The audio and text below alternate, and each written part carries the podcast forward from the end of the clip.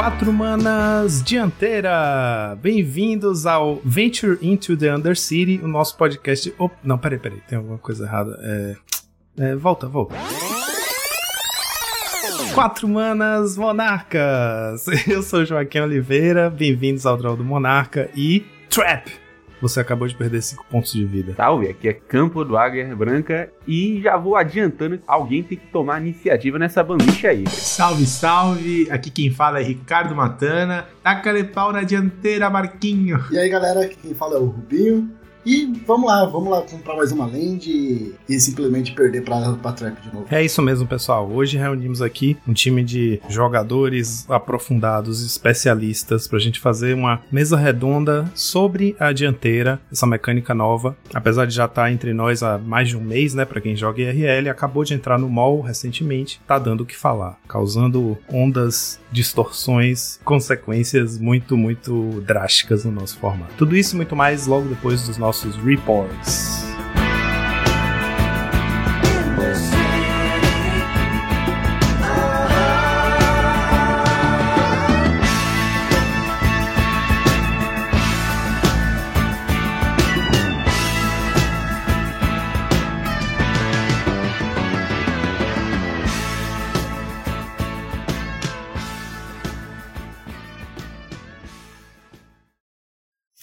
Vamos lá. eu tô sem saber como começar, porque eu não tenho um bordão pra começar essa parte. Você quer que só que eu comece você faz as aberturas? Daí eu posso fazer imitando o Lucão até. Vamos lá, só que mais um preparado para mais uma semana de pau pra isso aqui. Daí você vai fazendo é, recado. Beleza. Posso Boa, fazer. Pode, assim é, eu tenho um olá. Não, pessoal. ele já vai direto. Muito bem, Joaquim, preparado para mais uma semana de Pauper nesse maravilhoso podcast. Muito bem, Joaquim. Preparado para mais uma semana de Pauper nesse maravilhoso podcast. Rapaz, toda semana eu acho que eu tô preparado, aí quem pergunta isso é outra pessoa. Tô sentindo falta de uma certa pessoa aqui, não sei o que, que tá acontecendo. É, agora o multiverso do, do Lucão tá cada vez mais. tá cada vez mais misterioso. misterioso ainda. Tá? Intriga e mistério. É brincadeira, pessoal. A gente tá umas semanas de adaptação, mas tá tudo bem com o cão, tudo ótimo, aliás. E a gente vai tocando o barco aqui enquanto nosso capitão se ajusta a novas realidades. É, aquela famosa. aquelas mudanças para o bem, né? Não sei se eu vou estar dando spoiler, mas pode ser que venha algumas coisas melhores aí para vocês logo, logo, então. Que é no.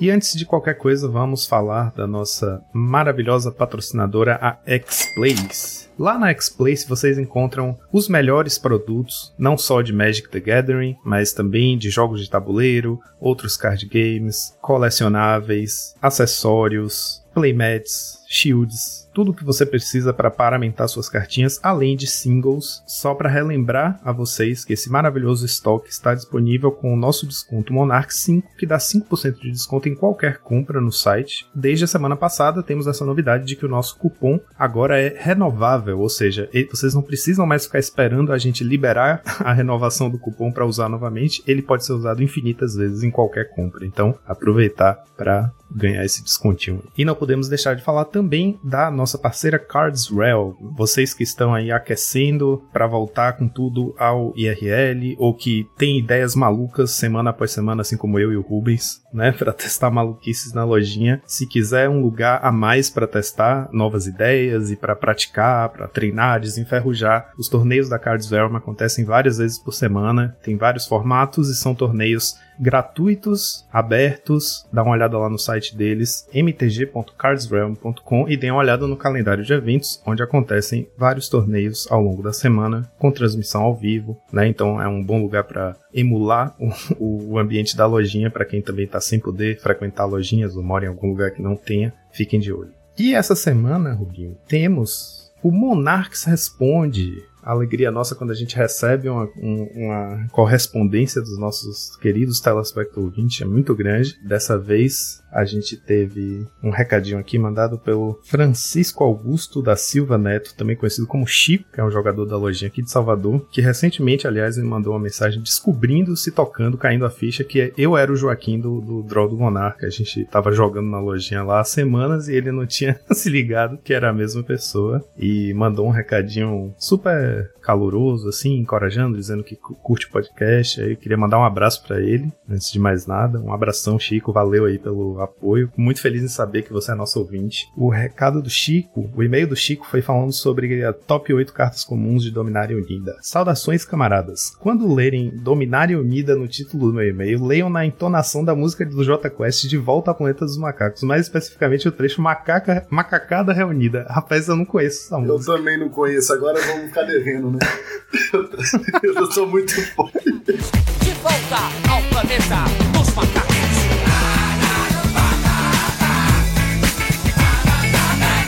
Chico foi mal, não, não consegui fazer sua piada aqui. Deixando a piada ruim de lado, é.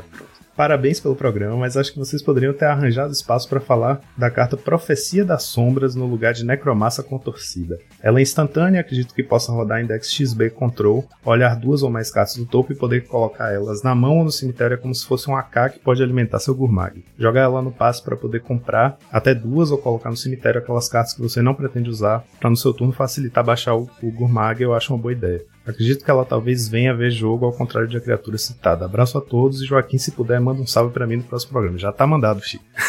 o Chico mandou aquele clássico. Parabéns pelo programa, mas. Parabéns pelo Vocês programa. deixaram passar vocês- isso aqui, né? É. Parabéns, muito legal, mas vocês deram mole. Não é brincadeiras à parte. Essa carta era uma das cartas que tinha me chamado a atenção, porque, aliás, é até bom você estar aqui, porque a gente já, já, já tem histórico, né? Já tem fama, eu e você, de gostarmos muito de mexer com maluquices, domain, zoo, etc. Essa carta ela pede muito para ser para ser jogada em decks malucos assim, né? Então a, a primeira, a primeira coisa que veio na minha cabeça quando eu vi ela é tipo, ela é muito realmente muito poderosa, né? Dois, dois quaisquer um preto instante e você olha X cartas do topo do seu Grimório, sendo X igual ao número de, de tipos de básica que você controla, então tem domain, né? Se você tiver 5, você vai olhar 5 do topo, colocar duas na mão e o resto cai no cemitério, e você perde 2 de vida. Ela pode ser muito potente, ela tava no meu top 8, né? Ela não foi pro top 8 amalgamado do, da discussão, mas ela tava entre as minhas. Mas assim, eu sei que é uma carta que precisa ser construída em volta. Porque se você tiver só em duas cores, né? Digamos que você só tem ilha e pântano, é, você basicamente está fazendo um draw 2, perde 2 de vida por 3 manas em instant speed. O que o Chico apontou aí é que se forem cartas que não interessam pra você, esses Cry 2 você vai fazer, você pode jogar no cemitério pra acelerar um Gurmag. Mas aí basicamente você vai estar fazendo um Totscour de 3 manas e perde 2 de vida, né? E, e, aliás, não é nem um Totscour porque você não compra nada depois. Então eu acho que em duas cores ela fica prejudicada. Eu acho que ela tem competi uma competição muito acirrada pra cartas de efeitos similares no formato, né? Que são muito boas. É, então, tem várias cartinhas que faz um efeito parecido, né? Eu, não, eu não vou lembrar o nome agora, mas tem aquela Gru que olha 5 e você pode colocar uma criatura um terreno na mão, talvez, e também o resto é cemitério, né? É bem parecido, é instante também. E nem essa vê jogo, né? Que eu vejo um pouquinho acima dessa daí ainda. É, essa carta, ela, ela é interessante, eu gosto muito dela, mas ela vai ser daquelas cartas que vai ficar em stand-by ali, esperando um deck aparecer pra ela, sabe? Porque, claro, com, com Nileia's Presence, né? Isso aí é maravilhoso. Olhar cinco, escolher duas, nossa, aí é quase... Mas aí, tipo, tem ela e Nileia's Presence. E o que mais vai no deck, sabe? A gente tem que pensar alguma coisa em cima disso. Mas, claro, não, eu não descartaria essa carta, eu vejo ela potencial muito forte. Ela não tem a casinha dela ainda. É, você falou de Nileia's Presence. A minha primeira coisa que eu pensei quando eu vi ela foi justamente Nileia's Presence e aquelas listas que, tipo assim, você pensa no Nileia's, aí você fala, tá, se eu vou usar Nileia's no meu deck, vou usar Abundant Growth também, vou ter uma base verde, né? Basicamente verde, e aí usar as aurinhas pra Tribal Flames, Core Skyfish, já começa a se montar uma, uma lista na cabeça, né? Que é um domain, em vez de ser mais voltado pro agro, como a gente costuma construir o Zul, a gente faz ele com mais pra mid-range, né? Com essas auras de dar bounce, o core para gerar valor, essa carta que é excelente para buscar respostas, e tem até um bicho que combina bastante com essa essa pegada mid-range para um domain que é uma comum nova em Dominaria United que se chama a Marias Outrider. Custa 4 qualquer uma vermelha, 4 4 reach e quando ela entra em jogo, ela dá X de dano eh, no oponente alvo, sendo X igual a sua o seu domain, né? A quantidade de básica. Ou o, o, quantidade de tipos de básica. Então, se você tiver com o Presence na mesa, se você construir o deck, assim, pra, né, pra se aproveitar disso, assim, o seu deck, o objetivo do seu deck é ter o Presence na mesa. Aí você tem vários payoffs, como Tribal Flames, esse bicho, né? Dá pra pensar numa coisa bacana, mas eu acho que nesse meta de agora tá nada amigável para novas ideias desse tipo, focadas em mid-range, né? Então vamos deixar ela na nossa pastinha de, de brew pra quando o metagame der uma aliviada. Não, mas pode deixar que eu, eu me comprometo em tentar buildar algo e quem sabe trazer também nos próximos, nas próximas semanas. Pronto, aí a gente traz e, e, e fala o nome do Chico mais uma vez e agradece ao Chico aí pela, pela ideia e pela, pela correspondência. Valeu, Chico, um abraço. E, Rubinho, ainda antes de irmos para o meta, essa semana também tivemos a primeira ocasião em que acontece o nosso Padrinho Reporta. É isso mesmo. O nosso queridíssimo padrinho, um dos nossos mais veteranos padrinhos, que está aqui apoiando nosso podcast desde as antiguidades. Grande apoiador, grande amigo, já esteve aqui. Nada mais justo dele ser o primeiro, né? O cara é mais antigo. Exatamente. Mais do que merecido. Que foi o querido Bruno Salazar. E o Salazar gravou um áudiozinho para reportar o resultado dele, que aliás foi um resultado muito, muito bacana. E eu vou deixar aqui para vocês agora esse recado. Fala pessoal do Monarchs, aqui é o Salazar, padrinho do podcast. Eu só vou fazer um reporte rápido aqui do campeonato do Qualifier que eu joguei no X-Place e ganhei a vaga para jogar o novo Nacional, né? Para dar a vaga pro Pro Tour. Eu abri 3-0 e pude empatar as outras duas. Aí eu ganhei de mono de UW Control, Mono Red Greasy Fang no suíço, empatei as últimas duas e passei em primeiro no, no top 8. Então eu podia começar todos os jogos. Aí no top 8 eu ganhei. Na primeira eu ganhei de um Bunt Humanos. Foi um jogo esquisito porque ele tinha muitos Reflector Mage e ficava dando bounce nas minhas criaturas. Eu tô, eu tô jogando de Boros Heróico, né? não sei se eu comentei. Depois ganhei de um. Do mesmo Crazy Fang que eu, ganhei, que eu joguei no Suíço. E na final eu ganhei do Rudá. Ele tava jogando de hack dos mid-range. Aí consegui ganhar a vaga. É, o deck rodou bem pra caramba, não me decepcionou. Acabei durante o campeonato todo perdendo um, um jogo só, que foi contra o Bant Humanos. E é isso. Tô bora pro Nacionalzão. É isso. Valeu pela torcida, valeu principalmente pro Lucão, que ficou lá até mais tarde. E é isso, nos vemos lá. Valeu. Engraçado, Joaquim, que eu tenho. Desse dia, né? Eu não sou de São Paulo e acompanhar isso pelo grupo de padrinho, toda a trajetória ali, foi muito engraçado, né? Que teve aquele caso, o amigo do oponente dele levou o deck embora, então o oponente que tava jogando com ele, ia jogar com ele afinal, tava sem deck. Aí teve tudo aquele, aquele trâmite, né, do cara ter que levar o deck de volta pra jogar de novo, e ele ainda conseguiu a vaga, então, só pra coroar aí, foi muito engraçado. Então eu fiquei Pra gente que tava acompanhando ali no grupo, foi, foi muito engraçado essa sequência de eventos. E depois no final, né? Tipo, gloriosa vitória, conseguir a vaga no CCG. Muito legal mesmo. Parabéns, Sala, pelo resultado. Merecido, mais que merecido, jogou muito. Então, pronto, Joaquim. Bora lá então pra gente ver o nosso top 8 do Challenger de sábado. Vamos nessa. No sábado, a gente teve, em primeiro lugar, o início de uma era sombria de Mir Turbo Iniciativa, turbo, di turbo dianteira, sei lá. O, o MTG Goldfish tá chamando o deck de Storm, porque o deck tem realmente toda a cara de um Storm, né? Vários enablers, várias rituais, etc. Uma quantidade estúpida de bichos com dianteira. Pilotado pelo Not Good, né? Que é um piloto exímio de Azorius Familiars e que tá sempre também nessa frente aí do pessoal do Discord do Familiars, que tá explorando as coisas quebradas do metagame, meio que no objetivo de vamos jogar com isso, vamos quebrar isso até tornar evidente que é forte demais e ver se acontece alguma coisa em termos de banimento, né? Eles já fizeram isso com o Tron, já fizeram isso com o Storm, depois que o Shadow Storm foi banido, então o pessoal meio que tem essa, esse compromisso de, de tentar deixar evidente que certas coisas são poderosas demais pro formato. E aqui ele foi vencedor do challenge. O deck dele tem 12 dianteiras, 24 fast mana na forma de Dark Ritual, Cabal Ritual, Lotus Petal e 8 lands daquela Depletion Land, né? 4 da preta, 4 da azul, que entra virado com dois marcadores e cada vez que vira você tira um marcador e ela faz duas manas daquela cor. Quando não tiver mais marcador, a land morre. Tem muito pra falar do dianteira nesse momento, assim, acho que a única coisa legal pra pontuar também é que tá jogando com Spirit Guide, né? Eu achei bem interessante porque ele pode cair também na ultimate da dianteira. E é uma fast mana também, né? É um jeito de você acelerar a mana. Mas é a única coisinha, eu acho que você pontuou bem. Vamos ver as próximas semanas aí pra ver se, se a gente vai continuar com esse Turbo dianteira aparecendo. No segundo lugar, tivemos um Metalcraft Burn, pilotado pelo Beiço de Geia. Essa listinha a gente falou sobre ela rapidamente na semana passada. Ela usa Voldaren Epicure, Chroma- Chromatic Star, Synthesizer, Great Furnace, e aí, como payoff para esse tanto de artefato, ele tem tanto o Galvanic Blast para aproveitar o Metalcraft, quanto o Kuldotha Rebirth para aproveitar os sacrifícios de estrela e synthesizer, né, que tem interação com sacrifício, na ideia de ter o Kudota para fazer o go wide ali, né, que que tem se mostrado uma boa estratégia contra a dianteira. De resto, um deck rápido, né, que causa dano direto na cara, que que tem alcance para fechar o jogo, tem sido uma boa escolha para esse meta. Eu achei engraçado, né? Você acho que pontuou isso na última.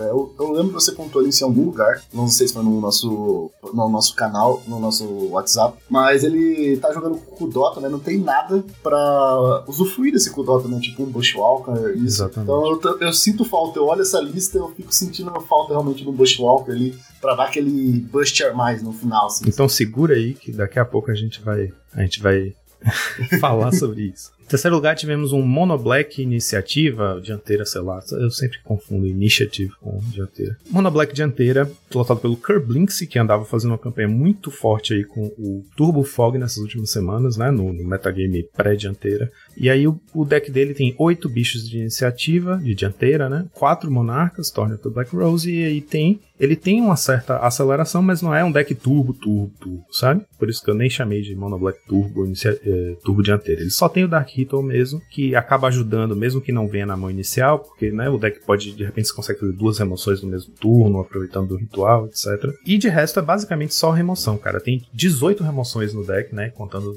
também com dois Script Rats. Fora isso, dois Divest no main deck, quatro Signing Blood, né? Pra poder fazer o, o refil da mão aí depois de tiver gastado muitos recursos. E, e aí tem 4 Defile, 4 Cast Down, 4 Chainers, 4 Snuff Out e basicamente isso. De side ele tá aproveitando que ele usa 3 Golgari Blood Farm usando 4 Weather the Storm junto com uma floresta que ele tem no side para puxar pra dentro também. É, o Burn tipicamente tem problema, ou o Mono Black tipicamente tem problema para lidar com Burn, né? E aí esse semi-splash aí é, para o Weather pode ajudar bastante. Eu acho engraçado essa lista do que a própria iniciativa busca essa floresta, né? Ele não tem nenhuma forma de buscar. Só que se ele faz a iniciativa na 4, ou se ele consegue acelerar pra fazer na 2, no outro turno ele já vai ter a floresta ali. Fazer o Weatherly Storm. Eu achei bem interessante essa pegada ali de colocar uma land base. Eu tinha achado meio perdida essa floresta aí no side, mas você matou a charada. Em quarto lugar, tivemos um Azorius Call Gates, pilotado por Jamie WVH. Não vou falar nada sobre isso porque a lista tá bem padrãozinha. Quinto lugar, tivemos um Mono White Herói, que eu nem lembro a última vez que a gente viu um Mono White Herói que apareceu num top 8. Piloto Dr. Live 7A. A lista, enfim, não tem nada muito atípico, não. Mono White Herói que tem uns, uns flex slots mesmo. Aqui ele tá usando dois Vault Scourge, é, um Sacred Cat. E no side ele tem três cópias, o que me chamou a atenção foi isso. Ele tem três cópias de Beacon Apparition, que é aquela instante, custa uma mana híbrida preta ou branca, né? Orzhov. É um instante, remove o card alvo de. Exila um card alvo de um cemitério. E aí você coloca uma ficha de criatura 1/1 preto e branca de espírito com voar. Então, isso é bom contra édito, né? Tipo, tanto respondendo a um édito, você pode, com a Instant Speed, fazer um tokenzinho que você vai sacrificar, quanto assim, se o édito resolveu, você exila o édito do cemitério para não ter volta e faz o bichinho. E sem contar que nesse meta, ter um bicho 1/1 voar surpresa no fim do turno pode ser muito bom, né? Pra roubar a dianteira e bagunçar a situação. Eu fico feliz de ver o Monoite Heróico subindo aí de novo. Eu sei que realmente, quando tem esse meta mais selva, né, esses decks Balcos, Monoite Heróico, tende a subir, né? Mas eu, eu gosto, eu gosto quando aparece um Monoite, um Balco assim no top 8. Fazia tempo, eu fico só. Semana passada teve um Stomp aparecendo, é tipo, eu sempre fico feliz de ver esses agros soltos assim. Ah, que bom, velho. Um Mono White Herói. Faz tom, tem que achar um grito do Faz Monoite. Né? Em sexto lugar, tivemos um Metalcraft Burn pilotado pelo Nulian. Ele foi, eu não sei se ele é o criador do deck, mas ele foi o que primeiro apareceu pilotando essa lista, fazendo vários 5-0, aparecendo em top 8, né, com essa vertente nova aí de Metalcraft. E ele deu uma mexidinha na lista desde a semana passada já, do sábado pro domingo, ele fez essa alteração que tá se mantendo aqui, que é colocar três bocas de cachaça no main deck, que é o Cassig Flame Breather, né? Um 3, Custa um e uma vermelha, uma criatura. Toda vez que você casta uma não criatura, ele dá um de dano a cada oponente. E aí, como esse deck tem quatro Synthesizer e quatro Chromatic Star, acaba que ele é melhor do que o Termo Alquimista, né? Porque até os artefatos vão trigar o, o ping dele, enquanto o Termo precisa que seja Instant ou Sorcery para desvirar.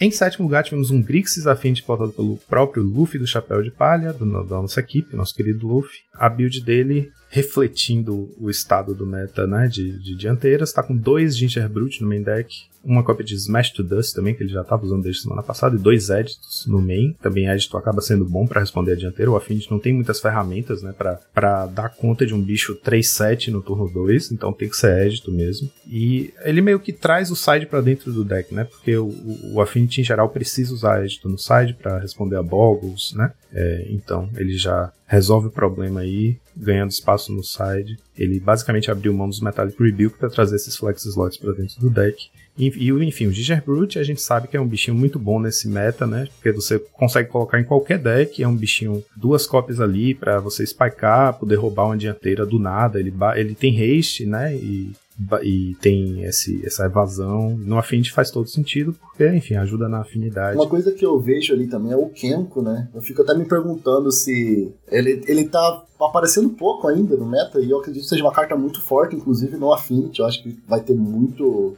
Ele vai ajudar bastante ali. Porque, querendo ou não, ele é até bom contra as dianteiras, né? Porque ele consegue fazer um 3-3 fly ali, com um haste indestrutível. É, eu acho ele bom com isso também. Só que ele tá aparecendo pouco. Deve ser por causa da dianteira, com certeza. Só que eu fico com medo aí quando a gente resolver de alguma maneira a dianteira, esse o Affinity subir demais por causa dessa cartinha, né? Ela é bem forte, eu acho que a gente tá falando um pouco dela ainda, mas ela vai dar muito pano pra manga. É verdade. É, nessa situação que a gente tá, né? É do meta completamente dominado pela dianteira, a gente acaba que perde. É, tipo, é isso que você está falando mesmo. Perde o protagonismo para outras cartas que também poderiam estar tá sendo bem poderosas, como que. Ah, é outra coisa que o, o deck voltou a usar um, uma básica, tá com um pântano no meio, acho que justamente porque você acaba perdendo essa você acaba virando card disadvantage você não ter básica no deck, né? Porque quando você toma a dianteira, a primeira coisa é pegar uma land. E land, sendo land ou não sendo land, é uma carta que você vai que vai para sua mão, né? E aí, se você não tem uma básica, você não tem como uh, aproveitar essa habilidade.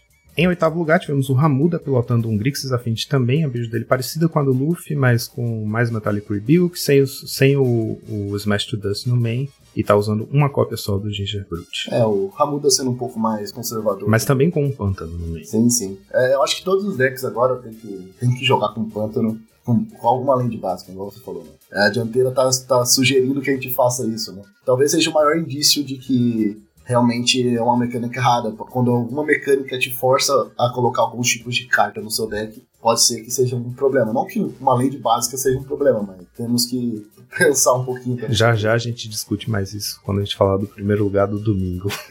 Vamos lá. Os top decks de sábado foi Affinity em primeiro lugar, 11 decks, 20% do meta. Segundo lugar, Dimir, Turbo Iniciativa ou Baystorm, como estão falando, chamando aí, 7 decks, 13% do meta. Ou, em terceiro lugar, Burn, Azorius Calgates, e Izzet Control, 4 decks, 7% do meta cada. E agora, vamos por Challenger do domingo. Antes da gente entrar no Challenger do domingo, eu fico me perguntando se esse Izzet Control que o pessoal identificou na planilha deve ser aqueles com Algor of Bolas, Tolarian Terror, Serpentine Curve, né? Esse deck tem aparecido bastante em 5-0 e tal, mas ainda não chegou a despontar no top 8 de um Challenge. É porque ele é muito ruim, ele é muito ruim contra a dianteira, porque ele tem muito pouco bicho. Então se o cara faz uma dianteira muito rápido, é difícil dele responder isso. Então acho que deve ser o principal motivo, assim. Mas é um deck muito bom. É, mas ele joga com muito pouco bicho ali, então se ele só consegue ganhar se ele combar com a Serpentine muito rápido. Em primeiro lugar no challenge do domingo, a gente teve um Azorius Colgate pilotado pelo Zoom, que anda fazendo, aliás, uma ótima campanha com essa lista. E aí a listinha dele, Rubens, você que estava falando sobre cartas que normalmente não vêm em jogo sendo forçadas a serem usadas, e isso ser um sintoma de um meta que não está saudável. A lista dele tem simplesmente três cópias de foil no main deck. E é um deck de gates, né? Então ele costumava usar só quatro ilhas, às vezes só três ilhas, e aqui a build está completamente modificada, a mana base, para ele até tirou um Basilisk Gate, colocou oito ilhas e, e duas da, da Idyllic Beachfront, que é a nova a nova Dual Land, né, que não é nevada. Isso, ela conta como uma ilha na sua mão, então ela serve para descartar para o para o foil. E, enfim, foil, que é aquela cartinha de quatro manas, instante, dois quaisquer dois azuis. Você pode descartar uma ilha e outra carta da sua mão, ao invés de pagar o custo de mana de foil e anula a mágica alvo. Então, ela tá aí basicamente para ser uma interação de turno zero, né? Você ainda nem abriu pro seu turno, seu oponente está lá fazendo Lotus Petal, Dark Ritual, sacrifica Lotus Petal, dianteira. Aí você vai lá e troca três cartas suas né? Tipo, seu foil mais uma cartinha e uma ilha, pelas três cartas que seu oponente acabou de gastar também, que é o Ritual, a Lotus e o Dianteira. Você faz um, uma troca justa, um 3x3, e impede que essa loucura aconteça. A diferença é que muitas vezes o oponente que fez esse, esse começo turbo contava com a land que ele ia pegar, né, da, do, da primeira casa da dungeon, para poder seguir desenvolvendo no jogo. Muitas vezes o oponente equipa uma mão de uma land só porque tá contando com o desenvolvimento dessa de buscar essa land, então o foil pode realmente quebrar muito as pernas e não à toa o, essa build aí do Colgate do Zoom ficou em primeiro lugar no challenge, né? E a gente sabe que o challenge está recheado de turbo dianteiro. O legal do Deep Analysis, né? Que ele volta, você pode descartar o Deep Analysis pro foil e ele vai te voltar esse card advantage depois. Exatamente. Então, é uma boa sacada aí a galera usar o Deep Analysis. As listas que têm usado foil têm usado em geral essa configuração igual como o Zoom fez aqui, com 3 Deep Analysis e 3 foil. E em geral as listas também estão adotando The Modern Age, que aqui também está sendo usado em três cópias, porque é uma forma de você fazer. Porque o foil, assim, se ela não for útil no comecinho do jogo, né, você fazendo ela pelo custo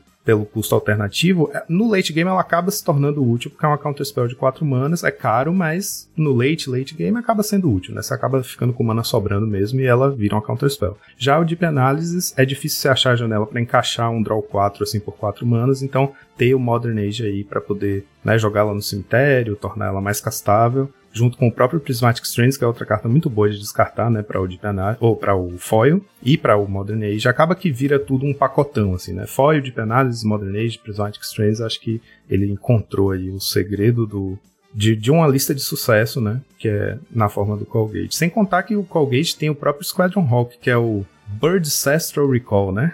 Você faz um passarinho, compra três passarinhos e aí, tipo, acaba que é, é, um foil que esteja na sua mão de repente se torna altamente castável quando você compra três passarinhos a mais, né? Quando você resolve um, compra três, pronto. Você já tá com coisas na mão para descartar pro foil. É bem tranquilo descartar um Squadron Hawk quando você acabou de comprar três dele, né? Sim, sim. Eu acho que agora a gente tá chegando bem próximo de uma lista fechada do Cal Gates, né? Cada vez mais a gente vê mais ela pegando forma e ela também chegar mais uma vez aí no top 1 do Challenge mostra que tá ficando mais, mais consistente. Né? E é legal que por estar tá usando os gates dá pra usar preto também, né? Então no sideboard dele tem preto, tem vermelho, então eu acho bem bacana isso. Deixa um deck control. Realmente. E ele tá usando também uma cópia de Crystallization no main deck. Uma cartinha que acho que vai fazer muita gente parar pra ler. Ela custa uma híbrida Simic, né? Ou verde ou azul e uma branca, é uma aura. É encantar criatura, a criatura encantada não pode atacar nem bloquear, e quando ela se torna alvo de mágica ou habilidade, você exila ela. Então, basicamente, é uma resposta para um, um Guardian resolvido do lado oposto do Battlefield, né? Tipo, ele basicamente trocou um Journey por um Crystallization. Acaba que o efeito é similar, né? Você não perde tanto assim, sacrificando o slot de um Journey por um Crystallization e ganha essa essa beirinha de vantagem aí se você tiver um oponente que tá jogando uma Mirror, por exemplo. É, uma, é excelente carta, faz tempo que ela não joga de novo, mas é legal. Essa é uma das cartas boas aí. E só para completar, ele tem a quarta cópia de foil no side. As três de main deck pode não ser suficiente. Meu Deus, eu não tinha reparado nisso. Muito bom.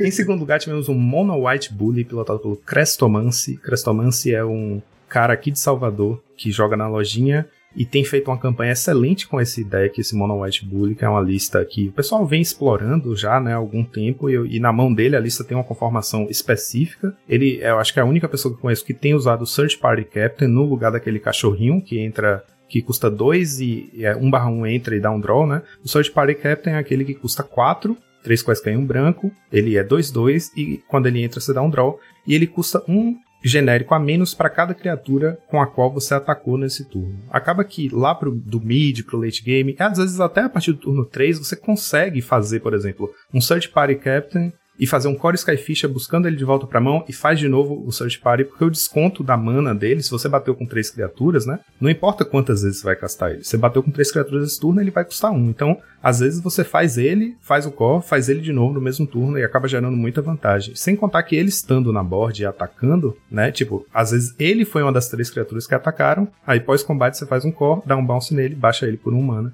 acaba sendo bem forte nesse deck aqui. Tá sendo justamente chamado de Mono White Bully, porque basicamente está usando o Raffine's Informant para fazer o papel da Faithless Looting, né? E tem a sinergia com Battle Screech Prismatic Strands. Então acaba sendo muito, muito forte para um White Win você poder fazer uma um 3-2 no turno 2, que compra uma carta e já joga o Prismatic Strange no grave. Então já tá meio que se auto-protegendo, né? Se o oponente fizer uma remoção de dano, você já tem como proteger seu bicho, consegue criar uns setups muito fortes, sem contar que o deck usa quatro cópias de Journey to Nowhere, que tem sido uma remoção muito, muito boa nesse field, né? A gente tá vendo que os bichos de dianteira todos têm a bunda enorme, a remoção vermelha tem sido ruim, até Snuff né? Não consegue pegar um turbo dianteira que abra com o bicho preto, então, Journey acaba sendo universal, ele vai tirar qualquer bicho da frente, independente do tamanho, independente da cor.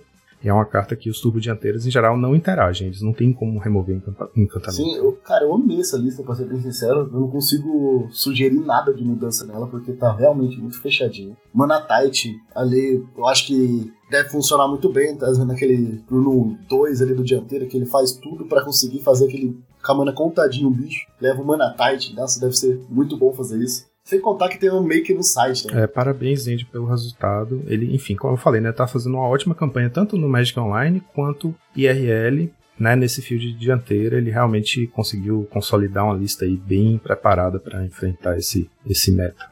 E assim, sem contar que a alegria de ver um, um Mono White, um White Win no top 2 de um challenge, isso é um grande feito. Terceiro lugar, tivemos um Boggles, pilotado por Against, Alexandre Weber. A build dele tá com 4 Silhana, então no total 12 bichos com Hexproof, né? 4 de cada.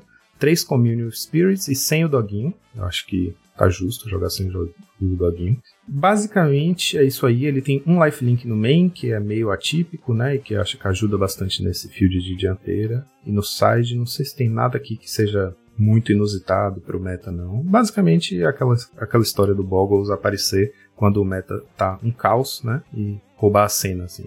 Tipo, passear no meio do meta caótico. A única carta que eu gostaria de só pontuar que é uma cópia de Tangle no site. Realmente, assim, é, é, a carta mais diferente que tem aqui do Boggle. Mas de resto é bem padrãozinho. Quarto e quinto lugar tivemos o Metalcraft Burn, que a gente conversou, né? Esse que usa as cartinhas Artefato e Galvanic e Kuldota. Quarto lugar pilotado por Oliver Hart. E quinto lugar pilotado por Brady U. Em sexto lugar tivemos um Dimir Turbo Dianteira, pilotado por Paulo Cabral BR. Aí a versão dele está com 11 bichos de dianteira, 19 Fast Mana, 7 remoções. Né? Parecida com a lista que a gente cobriu do primeiro lugar do sábado, mais ou menos a mesma ideia. Né? Em sétimo lugar tivemos um Monoblue Fadas, pilotado por Loyopoyo 2001. O Monoblue Fadas é um outro deck que também tem se saído bem contra a dianteira a gente está falando, né, como as criaturas são difíceis de interagir, são muito grandes e tal, e as remoções do monoblufada são devolver para mão. E devolver para mão um bicho que tem ATB pode parecer perigoso, mas tem que lembrar que o turbo dianteira usa fast mana para fazer o bicho. Então ele vai ter um pântano. Normalmente o, o, o fim de um turno um bem sucedido de um turbo dianteira é um pântano e um bicho na, na mesa, né? E aí você dá um bounce no seu turno, fazer um snap, fazer um vapor snag, você tá tirando, limpando a mesa, né, deixando só o seu atacante preparado para roubar a dianteira e o oponente vai ter que re reconstruir tudo de novo e gastar recursos se quiser baixar de novo um bicho, ou então esperar chegar nas quatro manas para poder fazer de novo o bicho. Então é, acaba sendo útil, né?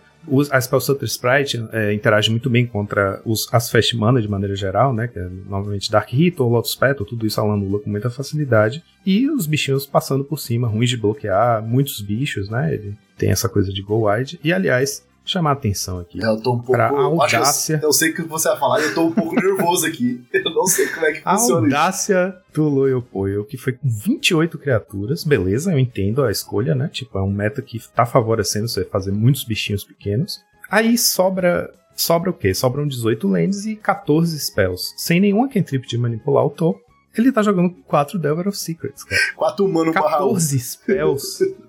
é um humano 1 barra 1, que é um humano, então é, tá aí para contar pro Off One Mind. Acho que foi esse o critério dele. Deixa eu, deixa eu pesquisar um mago de um mana aqui para colocar no meu deck. Ah, tem esse Delver of Secrets, vou colocar.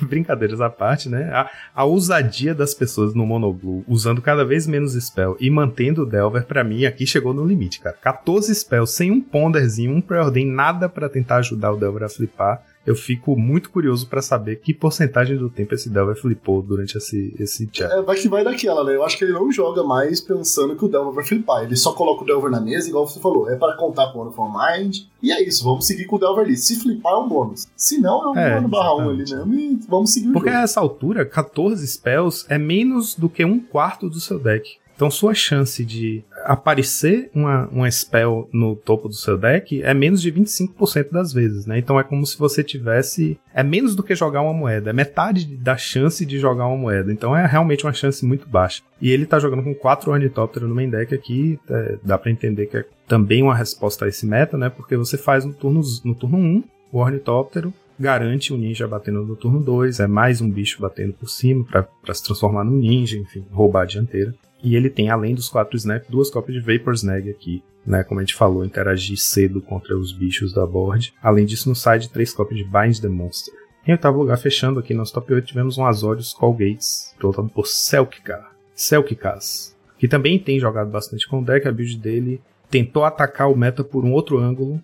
Foi, foi bem sucedido também, né? Fez top 8 com dois Gingerbrute no main deck. Gingerbrute faz sentido nessa lista. Você vê que aqui ele tá com a base de mana tradicional do Call Gates, que tá usando só três ilhas, como eu tinha falado, né? Porque aí vai maximizar a quantidade de gates. Ele tem é, no total 12, 13, 14, 15 gates no deck dele, né? Que a versão do, do Zoom lá acabou ficando com muito menos, ele tá só com 12.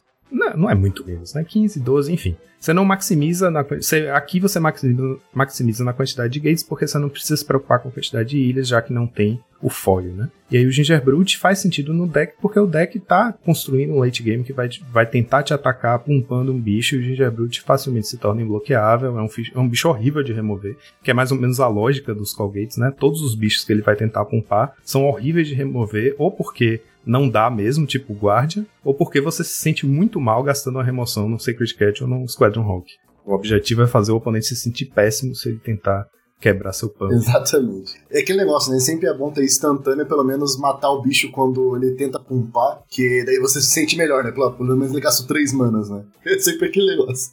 E os top decks? Não tivemos top decks no domingo, e agora bora para a listinha da semana. E aí, Joaquim, o que, você trouxe para a gente hoje? Eu trouxe justamente meio que para registrar esse processo do é, Galvanic Burn, ou Metalcraft Burn, a lista que ficou em nono lugar no Pauper Challenge do domingo, né? Que, ou seja, por pouco não fez top 8 pilotado pelo Galeu Gião, que é um jogador brasileiro, Leonardo Carvalho. Fez um 5-1 aí no Suíço, foi muito bem trouxe essa lista, Rubens, justamente porque ela responde a uma questão que eu e você tivemos com relação ao uso do Kuldota, que a gente entende que o Kuldota está aparecendo nessas listas para dar um uso para os artefatos que você trouxe, porque não são exatamente artefatos que beneficiam muito o deck. Né? O Synthesizer vai lá, porque a curva do deck é muito baixa, você consegue usar o Synthesizer para pumpar sua Swift Spear, né? fazer um spell a mais e dar um certo card advantage, mas ela fica ali estacionada na board. Pode se transformar num bichinho mais tarde, né? te dar mais um draw, assim, mas ela meio que entra na mesma lógica do Reckless Impulse, é uma carta que te permite ver mais cartas, mas sozinha não faz sentido. Então, entraram com o Kudota foi uma boa resposta, porque primeiro, Go Wide contra a iniciativa é bom para poder fazer aquela Chromatic Star que você usou só para te dar o Metalcraft ter algum uso mais tarde, né?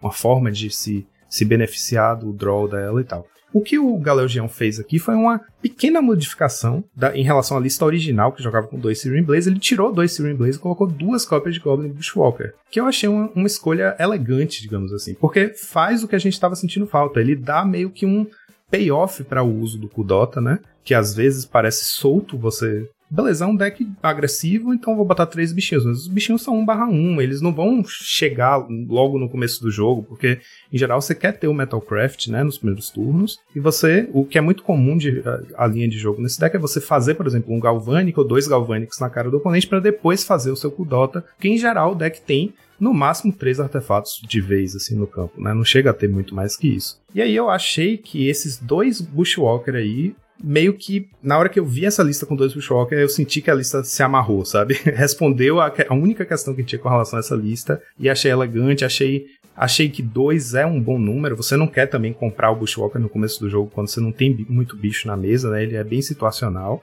Mas pode te dar uma virada de jogo assim. E é isso. Vinga. Faz, faz o Kudota vingar. Ou faz o Kudota se transformar. Sair de ser só uma resposta criativa para o metagame se tornar uma carta muito forte. Exatamente, Joaquim. Essa lista também é muito, foi muito bem pensada, assim. Eu fico bem maravilhado, vamos dizer assim, com a, com a utilização do synthesizer, né? Acho que eu vejo cada vez mais a galera inovando na maneira de usar o synthesizer. Não é a primeira vez que ela aparece com um deck agro, né? Já tivemos aquele Mono White. É, mono, é, não, desculpa, Mono Red Wings lá, que jogava com synthesizer simplesmente porque ele dava valor pro deck. É, não tinha. Acho que jogava com o Dota também. Mas aí tinha vários outros bichinhos, né? Então ele era realmente focado ali em fazer bichos para atacar. Aqui a gente tá vendo uma pegada um pouco mais diferente, né? Abusando um pouco da Sweet Spear, então você não pode colocar tantos bichos assim, por isso que precisa de bastante spell. É, uma, é um deck um pouco diferente desse, eu acho que a cereja do bolo realmente é o Bushwalker. Eu acho que a única maneira que ele vai ser ruim ali é se ele cair no Synthesizer muito cedo, que você não vai conseguir jogar ele de uma maneira boa, né? Mas fora isso, então, por isso que até porque ele tá usando só dois, né? Então diminui a chance disso acontecer. Então, cara, eu gostei bastante dessa lista. Eu só fico pensando nesses Mountain Rain. Mas é que eu, a gente olha Burn, a gente acha que o cara não vai chegar nos land drop. Mas como esse daqui é um pouco mais é um burn mais mid-range, né? Ele vai comprar mais cartas com Reckless Impulse, com Synthesizer, com a Chromatic Star talvez ele chegue com mais, com mais frequência nessa terceira mana e ajude esse Monterrey também, né? Mais, dificultando ainda mais os Tron aí chegar no formato, né? Já, já não tá conseguindo nem se levantar e os caras já estão com hate já pensando nele. Eu vou dar de 0 a 5, né? Isso. Eu vou dar 4 aqui para essa nota, para esse deck, simplesmente porque eu não sou muito fã de Burn. Só por isso, mas aqui eu também. eu não consigo jogar de Burn, assim. É um deck que eu vejo frágil, mas eu vejo que isso aqui é uma, é uma lista que talvez eu jogaria pelo card advantage que ele tem. Eu não consigo jogar sem ter draws, né? Mas essa aqui é uma lista que me apetece bastante. Eu testaria ela assim. Mas eu jogo 4 só porque eu não gosto do, do, do arquétipo Burn. Eu já perdi bastante pra Burn. Eu jogava de Mono Black no início, né? Então, com certeza, fiquei um pouco traumatizado contra a Burn. Tem um fator rancor aí envolvido. Então é isso aí, galera. É, galera. É, então, Joaquim, muito prazer aí de estar tá fazendo esse report com você. E agora só nos resta uma coisa: palma dianteira. Palma dianteira.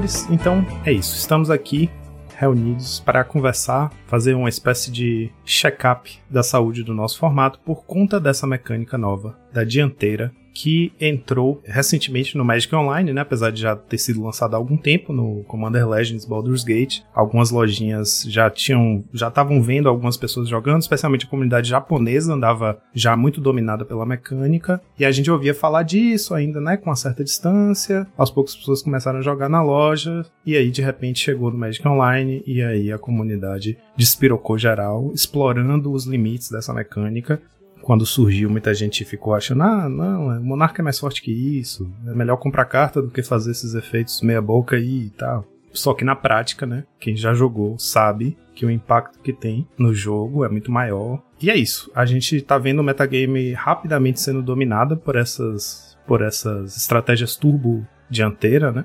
É, que consistem basicamente em um monte de enabler, permitem com que o jogador resolva uma criatura com dianteira no turno 1 ou turno 2. Tá respirando por aparelho do formato agora, né? Inclusive isso que tu falou do, do mall, a, a, disparidade né, entre a loja local e o mall. Inclusive o Joaquim joga na minha loja e antes de, mesmo, antes mesmo de eu ter o desprazer de jogar contra a dianteira no mall, eu já tava jogando contra o Juca de mono black bom, usando o maluco da dianteira e ganhando de mim por causa disso também. Mas é, quando explodiu no mall, explodiu mais ainda no IRL, né? Porque o pessoal começava a ver as listas ganhando, 5-0 um atrás do outro. E aí era normal também o pessoal começar a copiar. É, então, é, é, eu tenho uma opinião um pouco controversa, acho que você é o cara do contra hoje. Porque eu acho forte sim a dianteira, não vou falar que ela é fraca. Só que eu acho que tem muita forma de, de contornar. Por exemplo, acredito que decks agros joga muito bem contra a dianteira. Hoje eu fiquei meu, praticamente a parte da manhã inteira, foi a parte que eu tive mais tranquilo, testando isso para conseguir ter,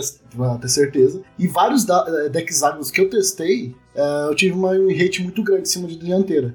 Daí, tal, daí fica aquela pergunta: será que essa sucesso todo da dianteira não é só porque o nosso formato hoje ele é forrado de mid-range e daí nenhum deck é rápido o suficiente para conseguir matar o cara antes dele conseguir completar as traps, sabe? Então eu fiz esse teste hoje e os decks agros que eu joguei realmente estavam dando certo. Funcionou bem legal. Só que acho que tu cai no, no, outro problema que é ganhar de dianteira quando ganha e perder pro resto todo.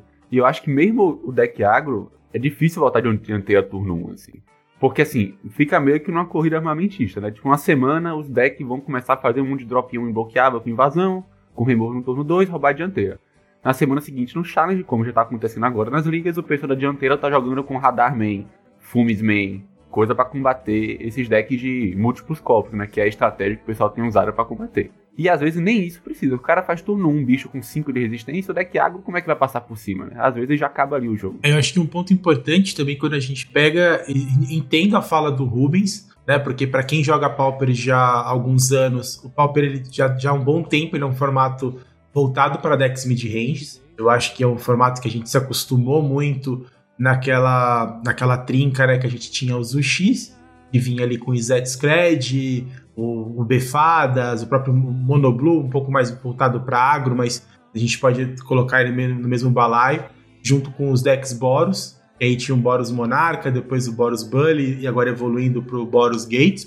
E o Tron, que acabou depois sendo substituído aí pelo Affinity. Então a gente está muito tempo acostumado com isso. Quando a gente sai dessa vida de decks mid-range e vai para um formato que, gente, que é resolvido aí no turno 3, turno 1 ou turno 2, né, e você começa a olhar, ah, ou você apela para um, entre aspas, aí, um combo, né, que seria os decks de dianteira, ou agros, você está mudando completamente a característica do, do pau, pau, pau. That's what she said.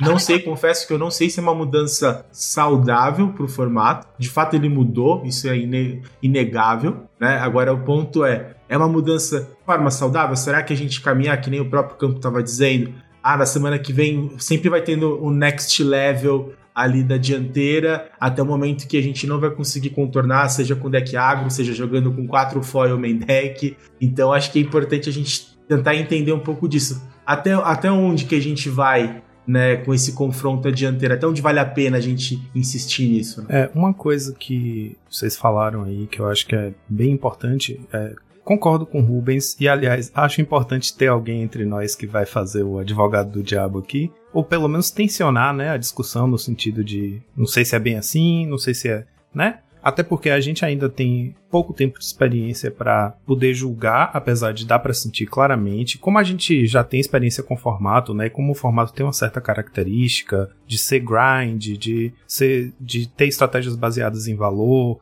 de ter lá seus agros, beleza? Mas em geral a gente sente logo quando alguma coisa que entrou no formato está mudando a caracter, alguma característica do formato, né? E eu acho que esses decks turbo dianteira, que agora tem alguns que estão ficando chegando em números ridículos, por exemplo, tem a versão mais atual que tem 14 bichos com dianteira, 24 Fast Mana, né, contando com as lands, as Depletion Lands lá, e aí 4 Ritual Sombrio, 4 Ritual da Cabala, 4 Right of Flame, 4 Lotus Petal, etc. Decks nesse estilo ligam agressivamente para equipar uma mão que o plano é fazer dianteiro no turno 1 ou no turno 2 no máximo, né? E de resto, o que o deck tem são as pouquíssimas interações, quando tem Snuff Out, é, é aquilo ali mesmo, né? Alguns jogando com foil, justamente porque a primeira casa da dianteira você vai buscar uma básica, então pode ser a sua ilha para já descartar com foil. O que, o que acontece é que esses decks com essa estrutura tão focada, né, tipo né, nesse, nesse hiper agressivo turno 1 dianteira para tentar ganhar o jogo assim, a sensação que dá é parecida com a sensação do Shatterstorm, né? Que é aquela coisa, tipo, você tá ali no seu turno zero, você nem, nem baixou land ainda, você não fez nada, seu oponente no turno 1 já passou para você com um bicho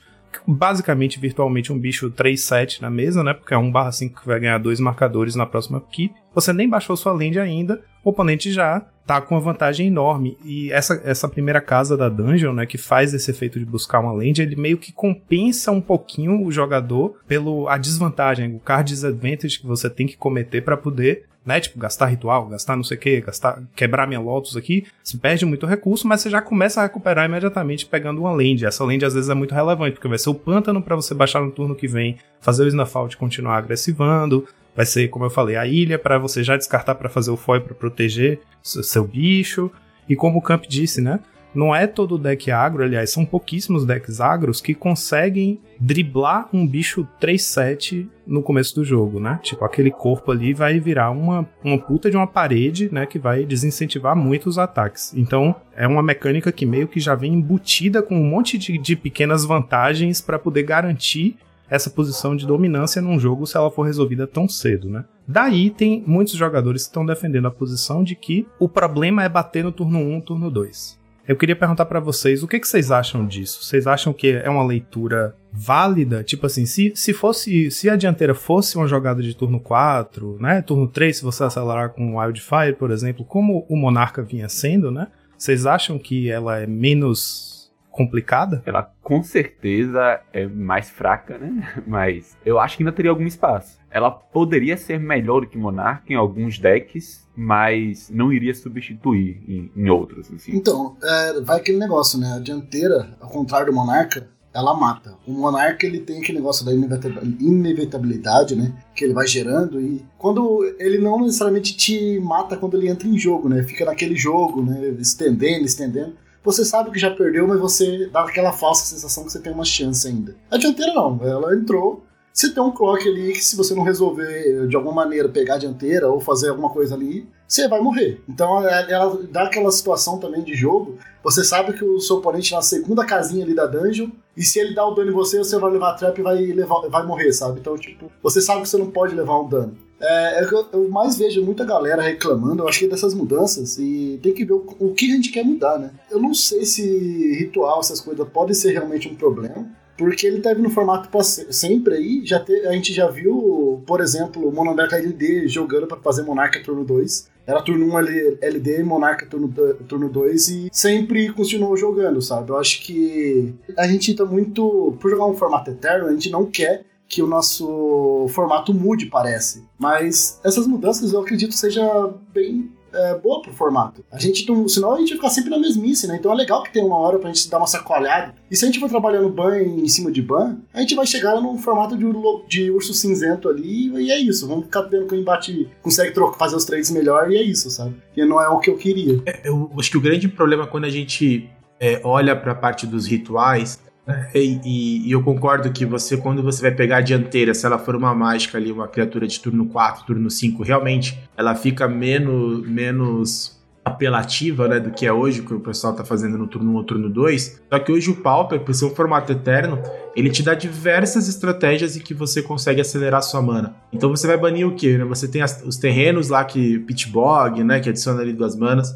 Você tem os rituais pretos, você tem os rituais vermelhos você tem é, Pétula de Lótus, você tem Arborelf com as a, os Encantar Lands lá para você poder gerar uma land que vai gerar várias manas. Você tem N maneiras, né? E aí você começar a olhar para de repente, sei lá, o Dark Ritual ou para algum outro ritual específico, eu acho que você cai na mesma armadilha que foi na época do Shatterstorm. O pessoal resolveu banir somente o Shatterstorm, não baniu o Galvanic Relay. E foi numa linha assim: não, vamos deixar o Storm no formato, porque de repente ele não vai ser tão apela apelativo como é com os esquilos. Vai cair de uma forma ou de outra, mais cedo ou mais tarde vão encontrar uma alternativa. Se não for com Dark Ritual, vai ser com alguma outra forma de acelerar mana. Talvez não seja tanto no turno 1, mas você vai com certeza vai conseguir ele no turno 2 e turno 3. E aí eu acho que você continua. O problema continua acontecendo. Né? Eu acho que a gente tem trabalhado com bans no passado é, que não olhou para a causa raiz do problema. Né? A gente tentou contornar de algumas outras formas e, de certa forma, algumas, algumas coisas funcionaram. Quando você fala assim, eu quero é, reduzir o poder do Tron sem retirar as lentes de Tron do formato e você tira lá Prophetic Prism e Bonders, hoje o Tron é deck que praticamente não existe no formato. O se existe é Tier 3, Tier 4. Então você conseguiu de alguma forma, não sei se os tronzeiros ficaram felizes, mas você conseguiu de alguma forma fazer com que ele não fosse mais o deck que era antes, né, numa linha absurda, mas as lentes continuam no formato. Agora, o afim... Só queria fazer um adendo rapidinho no Tron aí, que agora você tá falando da aceleração de mana, até tem, o Tron com dianteira não é ruim, tá? Já, já Sim, aí mais uma, mais uma possibilidade. Mais uma né? forma de acelerar. É. Agora com o Affinity foi diferente. Né? Tiraram tudo e mais um pouco, mas talvez o, o, a- o caminho fosse tirar as entes artefatos, né? Que seria muito melhor. O deck continua jogando e antes da dianteira era o deck a ser batido. É um deck que com certeza se amanhã as cartas com dianteira na, na serem banidas, a Affinity volta a ser o, o deck to beat novamente. Então você tem alguns. A gente tem duas experiências recentes, né? Que a gente vivenciou no formato quando a gente fala de bans, que a gente vale, vale a pena jogar esse exercício para comparar com a solução que a gente pode encontrar com a dianteira, né? É, tenho muito medo que o pessoal faça que nem tá fazendo com a frente, já tem três bans consecutivos, que é banir cartas que não tem nada a ver, em vez de banir logo a raiz do problema. Que no caso da, da dianteira são as cartas dianteiras, e no caso do Affinity são as lentes também, né? Faltou o pessoal olhar logo e dar logo um ban, em vez de dar três que não servem pra nada.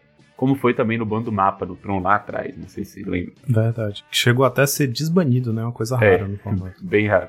É, é fogo isso, galera. É, é difícil dar um ban certo, mas eu, eu acho que eventualmente vem, não sei quanto que vai demorar, não. Mas ini- Mona- o Monarca não, né? Iniciativa Noturno 4 ainda é bom. Inclusive, quando. Ainda é bom. Ainda é bom, ainda é bom, ainda é um clock, ainda é melhor do que Monarca em alguns decks. Não vai deixar de jogar se, se banir uns rituais. Em geral, né, a mecânica de, de dianteira ela é muito mais agressiva no- do que o Monarca, porque ela puxa você para uma postura de agrar o oponente, certo? Você é, trocar a dianteira, perder a dianteira não é tão grave quanto perder o Monarca, você pode se planejar em torno das casas que seu oponente está trilhando na dungeon, né? E como ela faz seus bichos crescerem, faz o oponente perder vida, coloca bicho com mais com marcador na última casa lá, né? Ela puxa você a construir um deck já de uma forma que vai ter criaturas para dar suporte, né? E você fazer uma dianteira em cima de uma dianteira acumula o efeito, você dá um passo a mais na, na dungeon. Então, o Camp falou, né, que, que eu tava. Eu fui uma das primeiras pessoas aqui em Salvador na loja a começar a jogar com a dianteira. E foi com um deck criado por um membro do time dele, né? Que é o, o SP Dudes foi baseado na lista dele que eu falei, pô, essa lista, eu vou testar a dianteira nessa lista. Eu tava doido pra testar e ali parecia o lugar certo. O deck não acelera mana de forma nenhuma, é um mono black controlzão mesmo, com muito card advantage. Eu comecei testando, ah, vou com duas Torne e três dianteira pra ver. Aí o dianteira se mostrou tão bom que eu acabei cortando as Torne jogando só com quatro dianteira mesmo,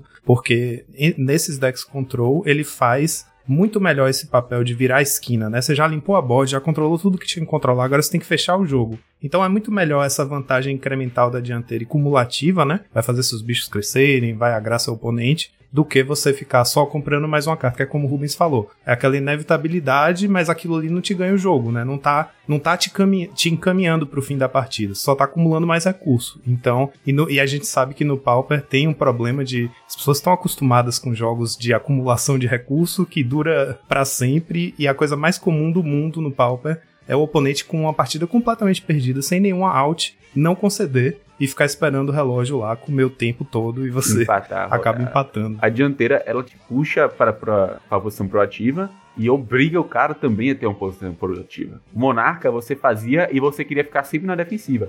Esse, o- a dianteira você faz, você tem a possibilidade de, de, de jogar proativamente, ao mesmo tempo que obriga o cara a jogar proativamente, a fazer ataques ruins, a fazer, tipo, turnos não ótimos, porque ele tem que pegar o, o- o- a dianteira que tá um relógio na cara dele pra terminar o jogo. Então, é meio que te bota numa posição boa e bota o cara numa posição ruim.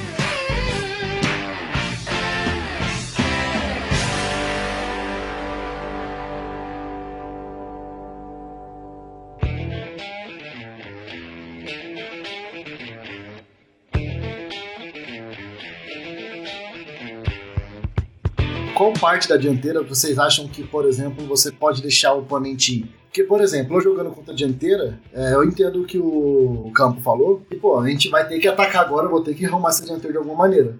Mas, por exemplo, as três primeiras casas da dungeon, eu tô de boa de deixar meu oponente andar. Eu já começo a me preocupar mais lá na hora que ele começa a dar draw e vai entrar ali pra ele buscar o. pra buscar os- as 10 cartas. Então, por exemplo, eu, eu não acho que é igual o Monarca, que ela entrou, você já tem que responder, sabe? Então tem esse detalhezinho também. Eu, eu, por exemplo, eu jogando deck control, falar a verdade, né? Eu tô com deck mais control, o cara fez a 2. Eu não tenho problema em esperar 3 turnos pra tentar roubar, né? O problema é, meu deck também tem que ter a dianteira, porque eu não vou conseguir roubar de uma maneira tão eficiente. Eu acho que depende muito do contexto da matchup, né, velho? Tipo, se eu tô de controle, o cara tá. Se eu tô jogando contra control, que não tem muito bicho, beleza. O cara pode botar marcador lá, não fazer nada, é igual a nada. Ainda assim, né, ele pode usar, andar pelo outro lado. Pode não ser uma vantagem que você vê na hora, mas dar Scry 2 e fazer um tesouro é bom ainda. Pegar uma land é bom ainda. É draw card pegar uma land. É, e, um, e, um ponto acho que é bem importante também quando a gente olha para a dianteira comparando com o Monarca é a questão do efeito cumulativo. Né? Então, o Monarca, por não ter efeito cumulativo, normalmente as listas estão utilizando dois Monarcas, três,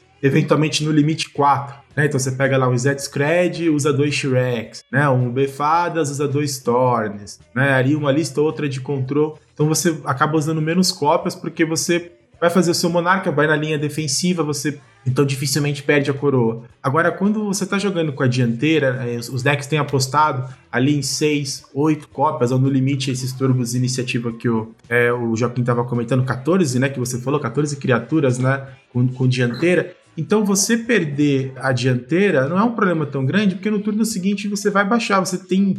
Provavelmente você vai ter duas, três cartas na sua mão de criaturas com dianteira. Então você vai baixar uma criatura e vai recuperar. Né? E, e dependendo como for, nem acaba sendo um problema tão grande porque você perdeu a dianteira, atacou com a sua criatura, recuperou essa dianteira para andar mais uma casa, faz um bicho com dianteira da sua mão, anda uma segunda casa. Então, por mais que ele recupere ali uma vez a cada dois turnos a dianteira, você, por ter muitas criaturas, você está avançando duas, duas casas por turno e seu oponente uma casa a cada dois turnos.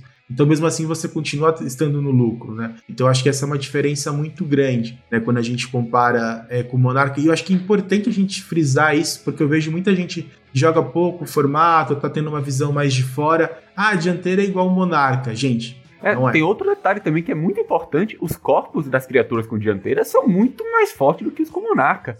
O bicho é 2-4 é, é voar, um 5 com que queima 5 se é bloqueado. Pô, eles são muito melhores, pô. Sim, 5-3 menos, até esse, é, que é cinco, o 3... outro preto, né, de 5 humanos. Até o 5 Ele vira um monstro. Beatdown absurdo. Pô, quando ele vem no, no Ultimate lá da, da Dungeon, pô, é bater no 8, ameaçar, ele rouba também fácil a dianteira, porque tem ameaçar. Não morre pra Snowfall, não morre é pra só Scred, é só cast down. Mo down morre pra Bolt, né? Só que, mas, pô, Bolt é horrível nesse meta mesmo. É, e são criaturas que em pouco tempo elas estão ganhando marca dois marcadores de mais dois, mais dois, né? Então estão ficando maiores ainda, né? Eu tenho aquela sensação que eu tô jogando contra heróicos, sabe? Que o oponente começa turno 1 um, já fazendo lá um, um bicho lá com a bunda gigante. é, e aí quando a gente fala em, em o, o, é, Campo falando, né, que Bolt tá horrível nesse meta. Em geral, remoção vermelha ficou horrível, né? Porque os bichos têm as bundas enormes já, e aí cresce uma vez com a dungeon, já fica fora do alcance de qualquer burn que você possa ter. E assim, como os melhores, ou não, não os melhores, mas assim, qualquer combinação de cor que fa se faça um deck turbo dianteiro envolve o preto, né? E às vezes os dois pretos, o Snafault também tá se tornando uma remoção meio ruim. Tipo, quem diria, né? que a melhor, a melhor remoção do formato, nesse momento, é muito melhor você ter um cast down, que vai matar qualquer bicho bicho, qualquer um das dianteiras, né? Vai matar independente da resistência. Ou então Journey to Nowhere, por exemplo, se tornou uma boa remoção para os decks agros. Se pensar um agro que use branco, Journey é uma boa forma de tirar aquele paredão ali da sua frente e bater, né, em direção ao seu oponente. Então, aproveitando esse gancho, eu queria puxar um pouco sobre como tudo bem, é, é, é, muito poderoso, né? O nosso formato eterno tem um acúmulo de enablers aí, como o Matana falou, né? Seria muito complicado tentar pensar em banir os enablers para o Fast Mana, porque são muitos, né? Se você bane ritual, tem os rituais vermelhos, tem Manamorfose, que ajuda a, a ciclar a mana para cor certa, tem o Siemens Spirit Guide. É, seria uma infinidade de cartas que teria que banir, seria aquela coisa ridícula de ficar banindo, banindo de novo, banindo de novo, etc. Então, te, tendo visto que a situação atual é que a gente ainda não sabe qual vai ser o plano de ação, né, para poder conter um pouco esse poder absurdo que está, enfim, modificando todo o formato, como, como a gente está falando, né, tornando as emoções vermelhas ruins, tornando o Snuff Out uma, uma remoção meieira. Quais são as estratégias que a gente tem hoje no nosso meta e à nossa disposição, ou que estão sendo exploradas, que respondem bem à dianteira, vocês acham, assim? Especialmente essas dianteiras de turno 1, né? A gente está vendo, por exemplo, um forte retorno do Foil, que é uma carta que esteve aí sempre, né? Mas é uma card de disadvantage absurdo, né? Você tem que descartar ela você tem que descartar duas cartas, né? Uma ilha, uma carta e ela. Você perde, você dá um 3 por 1 em você mesmo para anular uma mágica. E isso eu acho que quando soluções como Foil estão ganhando o challenge, eu acho que mostra quão grave tá o estado da coisa, né? Isso do, de ter se tornado um formato que você tem que ter resposta no turno zero. Você, esse 3 para 1 que você dá acaba, acaba se pagando, porque seu oponente provavelmente também fez um 3 para 1 para tentar encaixar o dianteiro no turno 1, né? Ele fez uma pétala, uma land, um ritual gastou tudo, fez o dianteira, você anula o dianteira. Então você gastou três cartas, ele gastou três cartas, ficou elas por elas, certo? Mas isso para mim sempre parece um alarme, assim, tipo, é, um, é claramente o alarme do, do, da saúde do formato tá soando quando você vê um monte de deck passando a jogar com foil que é essa carta que está atualmente sem suporte, não tem gush, né? Não tem formas muito eficientes de devolver lentes para sua mão para garantir. Isso é só uma solução, né? Que é a solução de turno zero, mas enfim, a gente tem outras coisas aí, outras estratégias que estão sendo testadas ou abusadas nesse meta para tentar conquistar vantagem em cima da dianteira. Uma foi o, o que o, o Rubens até mencionou, né? A grapa acima. Mas tudo começa com você ganhando a rolagem do dado. Você tá na play, você faz turno 1 um bicho, turno 2 Journey, e o cara não tem Snuff, show de bola. Inclusive, né, é, essa challenge desse final de semana, acho que do domingo, o top 2 foi um carinha daqui de Salvador mesmo, acho que o nick dele é Crestomancy, e ele jogou de Mono White. Mono White com 4 Journey Exatamente. e 2 Mana Tight. Ele ganhava de dianteira fazendo turno 1 um bicho, ganhando dado primeiramente, né, turno 1 um bicho, turno 2 Journey, roubava a dianteira. Ganhou as partidas de dianteira praticamente todas assim. Isso quando não passava o turno dele com a mana aberta pra dar um mana tight pra anular. Então, é que eu acho que tem várias coisas que a gente pode fazer. Claro, é, esse caso da dianteira acumular é o pior dos casos. Por exemplo, acho será que né, por, né, o Boggles não pode acender aí também por causa disso? O que já é um bicho que é difícil de você lidar. Acho que o Weber mesmo, ele fez top 4 com Boggles ali, e as partidas dele dianteira, ele foi lá, fez top 4, e uh, nos vídeos que ele postou, o cara fazia dianteira, ele roubava e o cara batia, ele colocava um lifelink e beleza, pode bater e pegar dianteiro de novo, parceiro. Eu vou te bater de novo, ganhar o dobro de vida e, e o clock é meu. Então, e o cara não consegue lidar. No caso do Boggles é aquela variância semanal também, porque sempre tem, né? Sempre que o meta fica louco, chega um cara de Boggles e faz top 8 no, no challenge. Sempre. Em todos os metas que lança, que, que lança carta nova é assim. Aí na semana seguinte, o pessoal bota Edito e Living no 3 no side e ele volta a despencar, tá?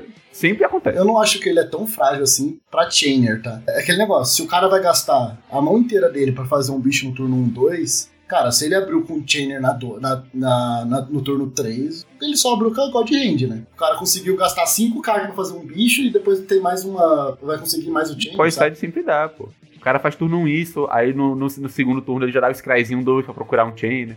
Enfim, é, esse tipo de deck, o Boggles, ele sempre aparece quando o meta bagunça. E ele meio que sempre fica regredindo e voltando, regredindo e voltando. Semana seguinte, todo mundo de side. Semana posterior, diminui e o pessoal tira o side. E fica meio que nessa, flutuando. Eu acho que realmente esses, esses que fazem múltiplos corpos são bacanas.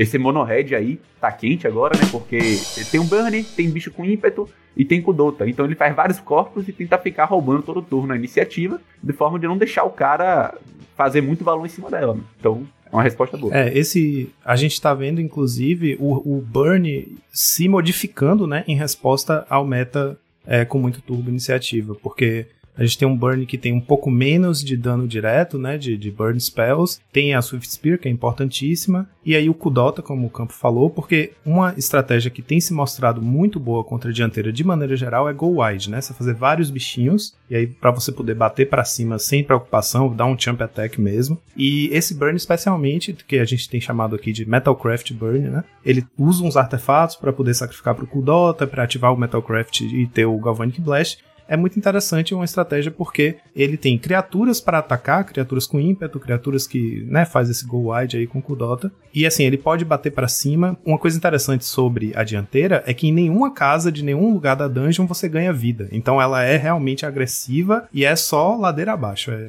tirar a vida do seu oponente, crescer seus bichos, você não ganha vida com aquilo. Se você for ganhar vida tem que ser de outra forma. Com isso, o Burn pode tomar essa postura agressiva de eu vou bater para cima, vou perder meus bichos no bloco, tudo bem, roubar a dianteira só para atrasar o progresso do oponente e vou finalizar com burn. Se eu, se eu conseguir atingir a casa do, da trap, pronto, ganhei o jogo, né? Porque provavelmente você já vai ter ali, sei lá, dois raios, Chain Lightning, Galvanic Blast na mão para fechar, né? Tem um alcance, tem uma estratégia que tem se mostrado realmente boa e tá, enfim, os decks estão se modificando para isso, né? O Campo falou do Crestomancy, que é que frequenta aqui nossa lojinha, e ele na própria loja também tem feito bastante, né? Ele tá numa campanha muito boa com esse Mono White dele. Tá sendo, eu tô, fiquei feliz até de ver que no próprio MTG Goldfish ele foi rebatizado lá propriamente para é, Mono White Bully, que é isso que é o deck. Basicamente é um bully que substitui a Faithless Looting pela Raffine's Informant, né? E usa os descartes lá de Battle's Creed e Prismatic Strands para poder ter um é, é, é, um. é um deck agressivo, mas ele é. Ele não é turbo, né? Ele não é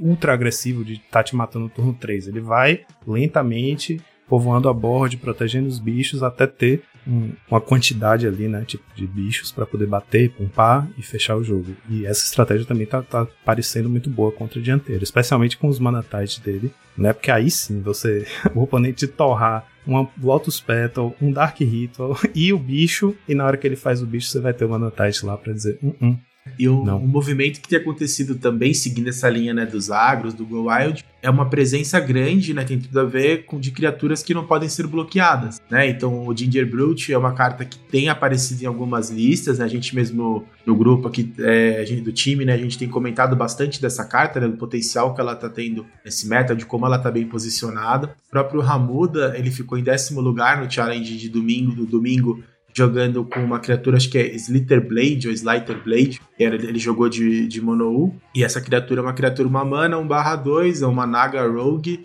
e não pode ser bloqueado. Então a maneira que esses agros também estão encontrando né, de contornar essas barreironas, né, essas criaturas aí com resistência muito grande, é, colocando criaturas que não podem ser bloqueadas, né? Então isso é um movimento também interessante que tem acontecido. E o foil, né, só para não perder a oportunidade de falar, é o Force of Will do formato, né? Mãe, compra um foil, compra um Force of Will, você tem Force of Will em casa, né? É o foil.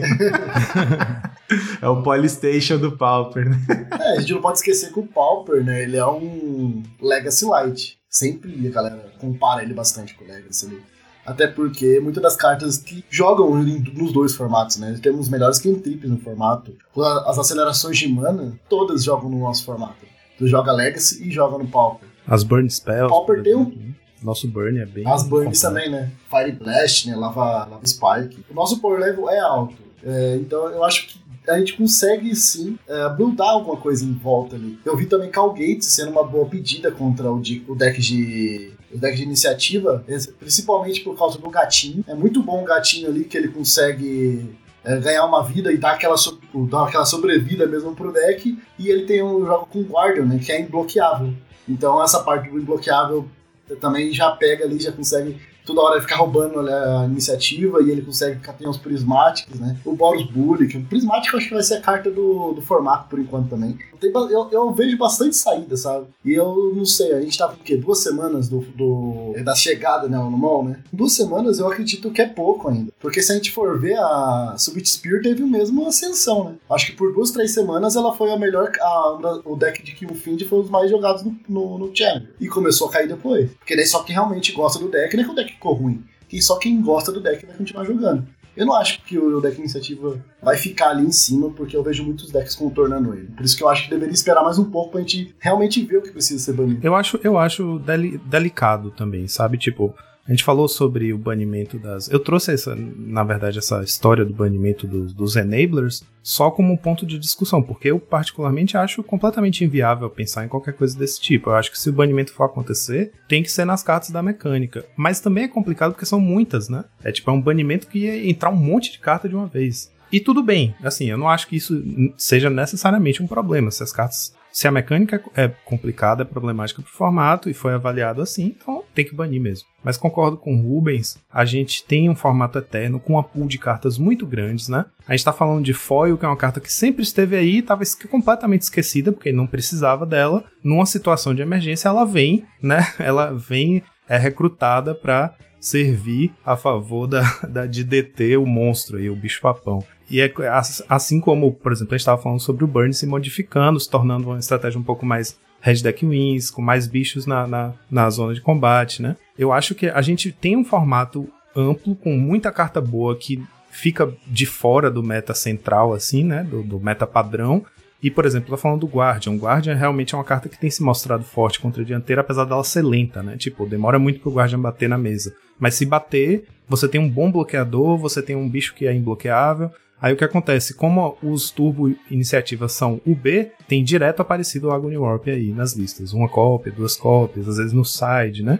Você poder matar um Guardian com uma carta assim que dá alvo, realmente ajuda. Então é isso, a gente tem ferramentas para responder dos dois lados, né? Se, se, por um lado o meta começa a se adaptar, e nesse, nesse challenge do fim de semana a gente já viu isso, né? A gente viu esses monoheads novos que estão aparecendo, né? Esse Metalcraft Burn, a gente tem visto esses decks go wide, esses decks agressivos. Por outro lado, o próprio deck de iniciativa também tem muita ferramenta, né? No azul e no preto tem muita, como o Campo estava falando no comecinho da discussão, se Go Wide é bom contra a iniciativa, o iniciativa pode começar a jogar com é, Arms of Hadar e, e Suffocating Films no main deck, por exemplo. E pode dar uma refreada também, porque a gente, tá, a gente tá aqui o tempo todo discutindo turbo, né? Hiper turbo de turno 1. Mas se você joga com um pouquinho mais de parcimônia, e isso eu tô falando ainda listas que usam Dark Ritual, mas que em geral o resto da lista não é só Enabler e, iniciativa, tipo 6 a 8 bichos de iniciativa e um, um, um core que é parecido com o Befadas, né? Com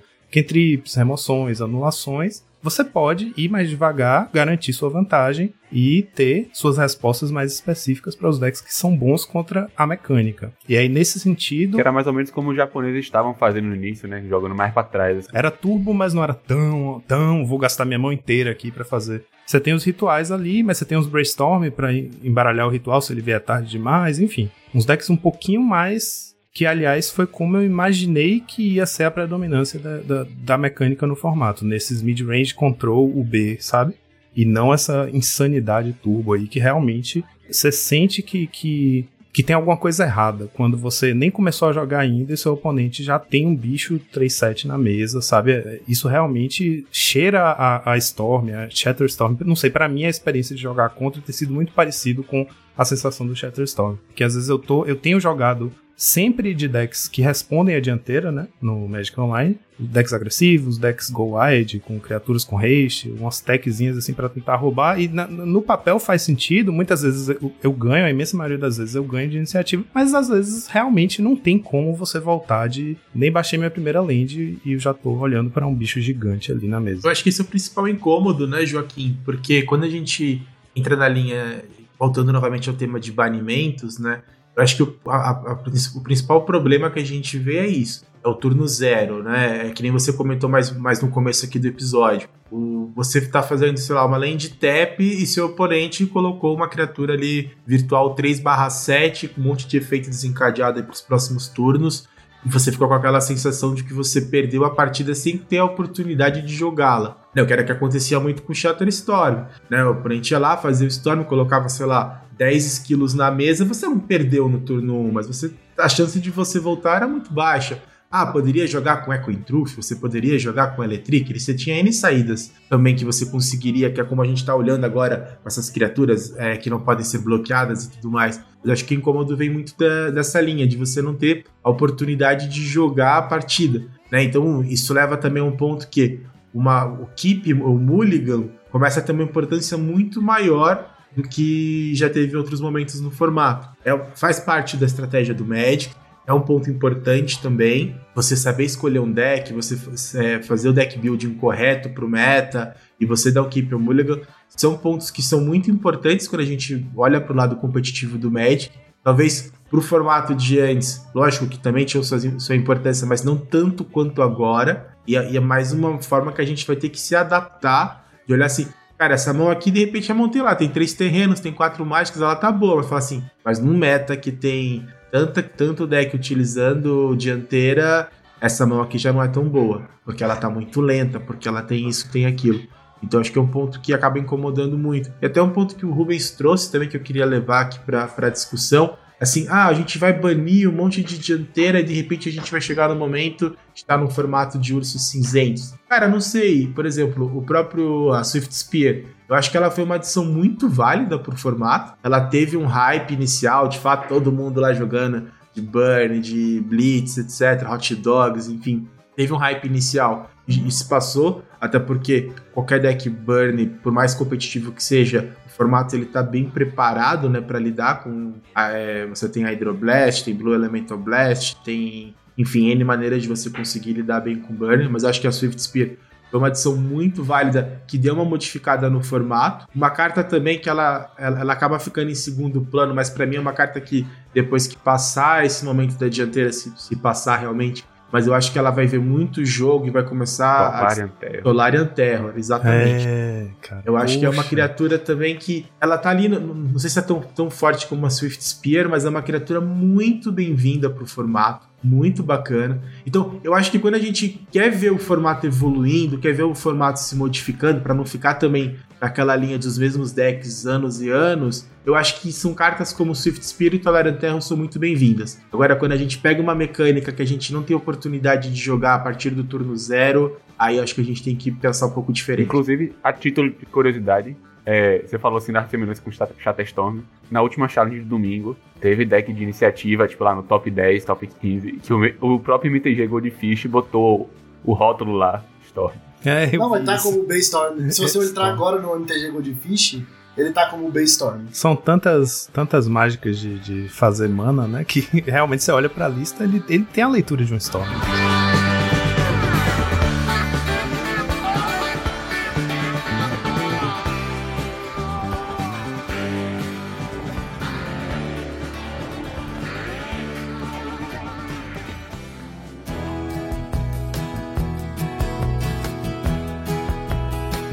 Hoje na liga eu enfrentei uma lista e mandei uma mensagem pro jogador depois pra saber a, li- a lista dele.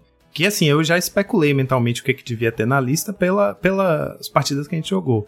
E é muito interessante, porque realmente é uma pegada Storm que é o seguinte: um monte de enabler, né? Ritual, ritual, metamorfose, Rite of Flame, Deadly Dispute com Chromatic Star, aquelas lentes que sacrificam pra adicionar duas manas de cores diferentes, tal, tal, tal. Land Artefato. Ele foi fazendo, né? Land, Land Artefato, Chromatic Star. tu- Aí, tu- aí depois um Deadly Dispute no passe e tal. Aí tem um turno que ele simplesmente virou as Depletion Lands dele, sacrificou a Land Artefato, ficou sem permanente na mesa, comprou um monte de carta com Deadly Dispute, começou a fazer mana de um monte de cor. Falei, cara, que que esse, qual vai ser o payoff desse cara? aí repare o que foi. Depois de muito card selection e card draw, ele fez First Day of Class, pegou a, a- o, o Preordain de, de três incolores no side, fez o Preordain, aí filtrou umas manas com Manamorfose, aí fez Tolarian Terror, Tolarian Terror, Gurmag Angler e aquele vermelho que desconta de acordo com o poder mais alto das suas criaturas. Aí, tipo assim, ele gastou quatro manas, fez quatro bichos, os Tolarian Terror, Terror todos 6-6, o Angler também, o outro bicho 6-6 Trample, eles têm haste por causa do First Day, pá, morri numa porrada só. e aí eu falei, caramba, muito legal esse deck. Agora, pô, é, é, é, um, é foda porque é um combo cheio de peças, né? Porque você, diferente dos esquilos, que uma carta só faz toda todos os seus batedores de uma vez só, é um Storm que você tem que achar várias peças separadas pra ter um turno um turno de combo que vale a pena, né? Tanto que os outros dois games eu consegui ganhar sem problema. Porque não foi, ele não teve essa draw insana de fazer um, mega turno 3 que resultou em um monte de bichão batendo. Mas eu acho que coisas nessa linha é uma questão de tempo pra começar a aparecer, mas também não só uma questão de tempo, mas uma questão do meta não estar tão polarizado. Né? Queria tanto jogar com Tolarian Terror. Eu também tô doido pra jogar com essa carta, cara. Tô doido pra jogar. Tá surgindo várias loucuras, né? O 420 Dragon lá tá brisando toda hora com essa carta, né? Ele tá jogando com 4 foil main, um monte de deep análise pra poder jogar fora com foil. Aí, tipo, Engler, Tolarian Terror, Mana Tap pra fazer o bicho fazer mana e fazer Rush of Knowledge. Que você compra a carta igual o. Eu O CMC, cinco né? Ele joga com Spire Golem. É, aí ele vai também. lá, tipo, Spire Golem, Rush of Knowledge, comprei 6. Divertido, velho. Pô, é muito bom. Eu joguei Agora- contra ele. É, eu também joguei jogo contra mas ele eu acho que com é- o meu a- deck de. A estratégia que é massa porque é o tipo de deck que suporta jogar 4 foils. E por isso que é bom, porque com 4 foils você Exatamente. consegue ganhar de dianteiro. Consegue às vezes, né? Porque se o cara vier muito bem, ou você não vier com foil na mão, ou então ele tiver spell pierce, você ainda perde. Tem essa questão que quando, quando acontecem é, situações muito extremas assim, tipo como foi Shatterstorm, é, como eu falei, né? A gente tem uma pool gigante, um formato eterno com muitas e muitas cartas acumuladas que não vêm em jogo e que podem vir a prestar serviço nesses momentos, mas ao mesmo tempo é o que o Campo falou lá no começo. O agro aí, Go Wide, com Burn Spells e tal, pode ser muito bom contra a dianteira, vai perder para o resto. Tende a ser ruim contra os mid-ranges clássicos do formato, né? E isso eu acho que é que cria uma situação é, chata no, no formato que desestimula os jogadores, né? Porque você tem que jogar ou com o bicho papão ou com o deck que ganha do bicho papão. E aí os dois são frágeis, porque eu perco do, extremo oposto, o extremo oposto perde do meio, sabe? Tipo assim, vai ter o Call Gates para ganhar do Burn, que, que vai, só vai ganhar do dianteiro se tiver foil. E, e aí começa a reduzir as opções. A sensação que vai dando é tipo, pô, queria jogar com tal deck, mas nesse meta não dá, né? Aquela coisa de, pô, queria testar uma ideia que eu tive, mas nesse meta não dá. Vai ficando proibitivo, né? É, você vê logo, por exemplo, o número de jogadores na liga cai vertiginosamente, né? Uma coisa interessante que a Swift Spear fez foi que trouxe muita gente pro formato. A gente tava com a liga meio esvaziada na, no lançamento da Swift Spear, a gente teve a liga com 700 jogadores por várias semanas. E aí agora, após lançamento da iniciativa, tá lá com seus 200, brigando para ficar nos 200. Então, isso tem um impacto, assim, na, na, Eu digo, como é que eu falo? No hype pelo formato, né? Tipo, o formato não tá gostoso de jogar. Aí entra nessa discussão de o que que é a diversão, o que que torna o formato divertido, que é tão difícil de especificar, né? O que que faz o Pauper ser o Pauper e por que que isso que tá acontecendo não é o Pauper que a gente reconhece como nosso formato. Né? É porque por mais que você consiga, a gente aqui deu diversas ideias, né?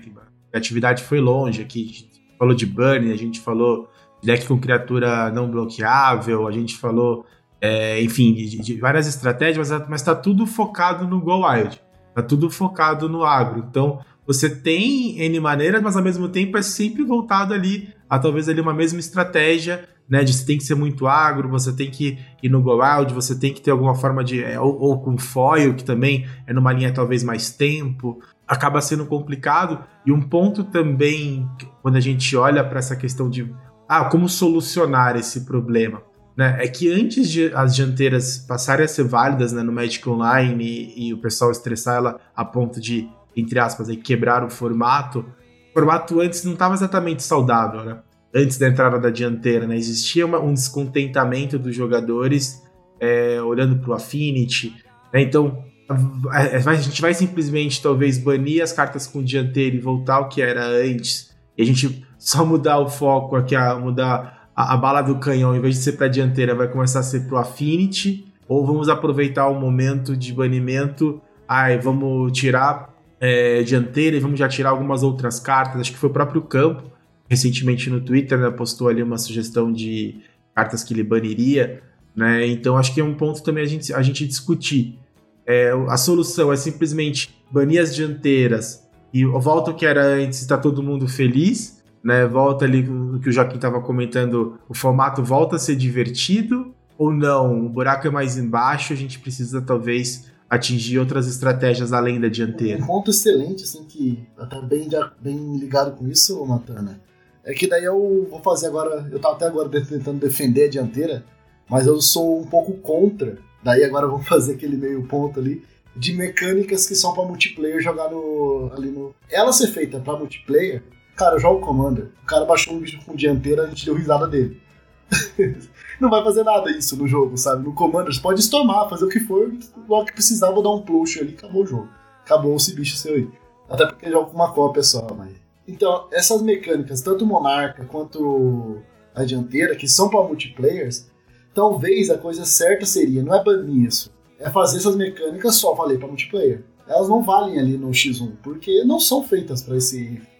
E é um jeito mais fácil de você não banir. Então, tira essas mecânicas, eu acho que é mais válido. Tipo, essas mecânicas não podem mais jogar, e deixa o bicho, sabe? Pode deixar às vezes o bicho vanilla lá, ele vai entrar e não vai fazer nada. Dava, dava pra fazer uma errata mesmo, né? Tipo, botar assim no emblema, assim, escrito assim. Se você tem mais de um oponente, tome a dianteira, algo assim. Uma coisa simples, assim. Até porque, por que eu tô trazendo isso? Porque o bicho preto de 4 manas lá, o 1/5, a, a habilidade passiva dele, passiva não, né? A, a trigada dele, eu acho muito legal. Eu tava pensando em buildar alguma coisa em cima, eu não queria buildar em cima da dianteira. Eu queria buildar em cima daquela habilidade dele.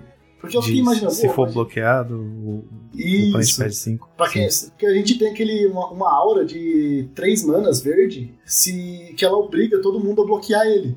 Se a gente faz isso nele e o cara tá com um Boros Bully, tem uns 5, 6 passarinhos ali, você é meu parceiro, bloqueia tudo com esses passarinhos no meu bicho aqui. Pra perder 20 de vida, 28 de vida. Pô, essas coisas que eu queria explorar, sabe? Eu não queria explorar a dianteira, mas essa habilidade dele é uma habilidade única que eu achei que ia ser legal pro formato. Só que esse é um dos poréns, assim, sabe? Talvez dá tirar só a mecânica. Eu acho que seja o um melhor. Eu achei também essa, esse post do campo no Twitter falando sobre, né? Tipo, o que, o que seria banível hoje? As lentes, as lentes indestrutíveis, Ephemerate, o Monarca, a dianteira, não vamos banir só o problema do momento. Eu acho que a gente tem um acúmulo de, de questões não resolvidas no nosso formato que é uma coisa já clássica, né? Desde antes da existência da PFP, na verdade, a gente tinha isso. A gente surge um, um momento problemático, aí precisa responder a esse momento, responde, restaura o metagame a uma certa diversidade ou uma certa normalidade, mas que não significa que aquela, aquele normal é saudável, certo? Tipo, veja quanto tempo demorou para banirem alguma coisa para tentar nerfar o Tron. E ele foi, acabou sendo nerfado no momento que ele já não dominava mais o meta. Né? O Tron já foi o grande bicho papão do formato por muito tempo. O Flicker Tron, o Fog Tron, etc. Quando ele foi atacado dessa forma aí, que tiraram de uma vez o Bonders e o Prisma, o deck já não estava no topo, né? Ele já estava brigando para se manter, né? Se manter eh, na disputa do, do Tier 1, ele morreu de vez. Só que isso veio muito atrasado, cara. Tipo assim, a hora de atacar o trono não era agora. Ele já tava começando a cair naturalmente para predadores e processos que estavam acontecendo no metagame. Eu acho que a gente tem um pouco esse problema no formato, cronicamente, né? De tipo, chega um problema novo, a, a conversa inteira vira sobre esse problema, como a gente tá aqui hoje conversando sobre a dianteira. Aí se resolve a dianteira, volta para aquela coisa de, sim, cara, mas e Efemeris continua sendo uma carta quebradíssima. O Monarca continua sendo uma carta que tudo bem, pode ser que a mecânica hoje já não esteja também mais tão dominante a ponto de falar ah, precisa, precisa tomar alguma atitude em relação a isso, mas assim, não dá para negar que ela modificou é, irreversivelmente a forma como control decks funcionam, por exemplo. Os hard control não tem como jogar sem monarca, porque se, se, se fazem um monarca contra você e você não tem como roubar de volta, você não tem como acompanhar seu, né, a, card advantage do seu oponente. Então você acaba sendo obrigado a usar, e isso, enfim, mecânicas desse tipo, monarca e dianteira, que entram, batem na mesa e vão mudar a textura do jogo daqui para o resto do, da partida, né? Tipo, nada vai fazer aquilo voltar, nada destrói o emblema do monarca, nada destrói a dianteira, cria esse subjogo, etc. E acaba que a gente nunca tem uma discussão mais ampla sobre o estado da saúde do formato, afora essas grandes disrupções que acontecem, né? Tipo, a dianteira agora está sendo uma delas, o Shatterstorm foi uma delas, o Affinity, quando né, ainda logo é saíram as lentes indestrutíveis, é, ainda é. Ele tá ali escondido, mas ainda é. Concordo que ainda é. E é isso, eu sinto que esses acúmulos fazem com que a gente nunca. É tipo assim, são tantos problemas novos e a Wizards também tá tão, né, hiper soltando produto, soltando produto, que é um acúmulo tão grande que a gente estava numa discussão de, ah, é Soft Spear, o, o, o hot dogs está em todo canto e agora, não sei o que, será que é um problema? Será que é bom pro formato? Aí, tipo, antes de essa discussão conseguir tomar qualquer rumo, chega a dianteira por cima. E não, primeiro agora temos que resolver a dianteira, depois a gente fala do Blitz, depois a gente volta pro Affinity. E, sabe, tem uma, uma sobreposição aí de camadas que precisavam ser respondidas e que a gente não, não tem nenhuma posição sobre elas, muitas vezes. Né? Teve poucos bandos, assim, né, que foram rápidos, assim, pra resolver o problema. Apesar que resolveu só o problema da hora e não os antigos também, né? O do Storm, acho que foi o quê? Dois meses que ficou? Foi, foi, foi por aí. Teve o, o, Fall From Favor também, foi relativamente rápido. Foi coisa, acho que menos de dois meses. Acho que esse foi o ban mais rápido foi, da história foi do um Pauper. mês e pouquinho. Foi o Fall From Favor. E eu tô, tô sentindo que o metagame atual tá nessa pegada de Fall From Favor. Tá? Jogue com Fall From Favor ou jogue contra ou perca, né? Porque às vezes você ainda tenta jogar contra e perde mesmo assim, aí é o pior dos dois casos, assim. É, é o que tem acontecido comigo. É. Deixa eu fazer uma pergunta então. Em vez de a gente banir alguma coisa ou tirar alguma mecânica, o que vocês trariam das cartas banidas para combater o... a dianteira? Fora também Storm, né? O Shatter Storm, porque. Se é fosse só para combater dianteira, Daisy é uma escolha ó, deliciosa, mas eu não acho que nenhuma das cartas que estão banidas deveriam voltar, não. Acho que todas estão bem banidas. Talvez se, tipo, se banir as lentes do Affinity, pode voltar a TOG, essas coisas assim, mas por enquanto eu não acho que tem mérito. Não. Eu acho que a Salamandra foi um erro. Eu sei Deus que é Affinity tá mais. forte. Se, se banir as lentes, se banir as lentes, dá pra desbanir esses Eu payoffs. acho que se banir as lentes, E ela Se pode desbanir as lentes, dá É. pra desbanir os payoffs. Com essas lentes aí não tem como também não, velho. Eu acho que é trocar um problema por outro. Nossa, acho que eu prefiro a Latog de volta do que a Salamandra. cara. Salamandra e Mira Enforcer com Blood Falcon. É, não. E com as Não lentes... me parece é, saudável. Porque assim, se, se não tem as lentes, o cara vai ter que botar ou em playset de cada cor, né? Pra ter a contagem de lente certa. Ou então vai ter que sofrer um pouquinho com a mana, botar umas cartas ruins que nem aquele, aquele astrolábio que ganha vida. Sofrer pra gorila, tem mais coisa pra jogar em volta, né? Mas pô, com essas lentes aí, a salamandra vai tacar o terror demais. É, eu gostaria muito de ver o formato sem dianteira e sem as lentes artefatos, pra ver como é que o formato se comporta.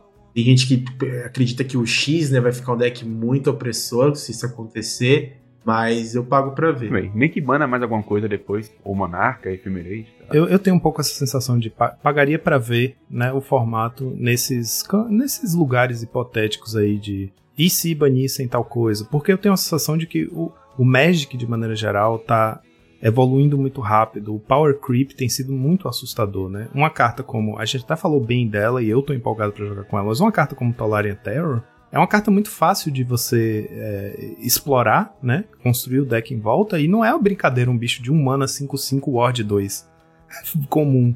Sabe? Tipo assim, os níveis de. de, de o, o padrão de nível de poder para as cartas comuns está na estratosfera. E com isso a gente tem uma tendência a estar ganhando sempre cartas muito fortes, né? Entrando no nosso formato, e isso empurra o power level lá pra frente. Então dá um pouco essa sensação de o formato de uma rotatividade, o formato tá rotacionando, porque decks que eu- o deck que eu tava jogando temporada passada ficou ruim, ele não, não joga bem mais. E essa velocidade de transformação, né, do, do padrão de, de, de design das cartas é uma coisa recente, assim, pro Pauper.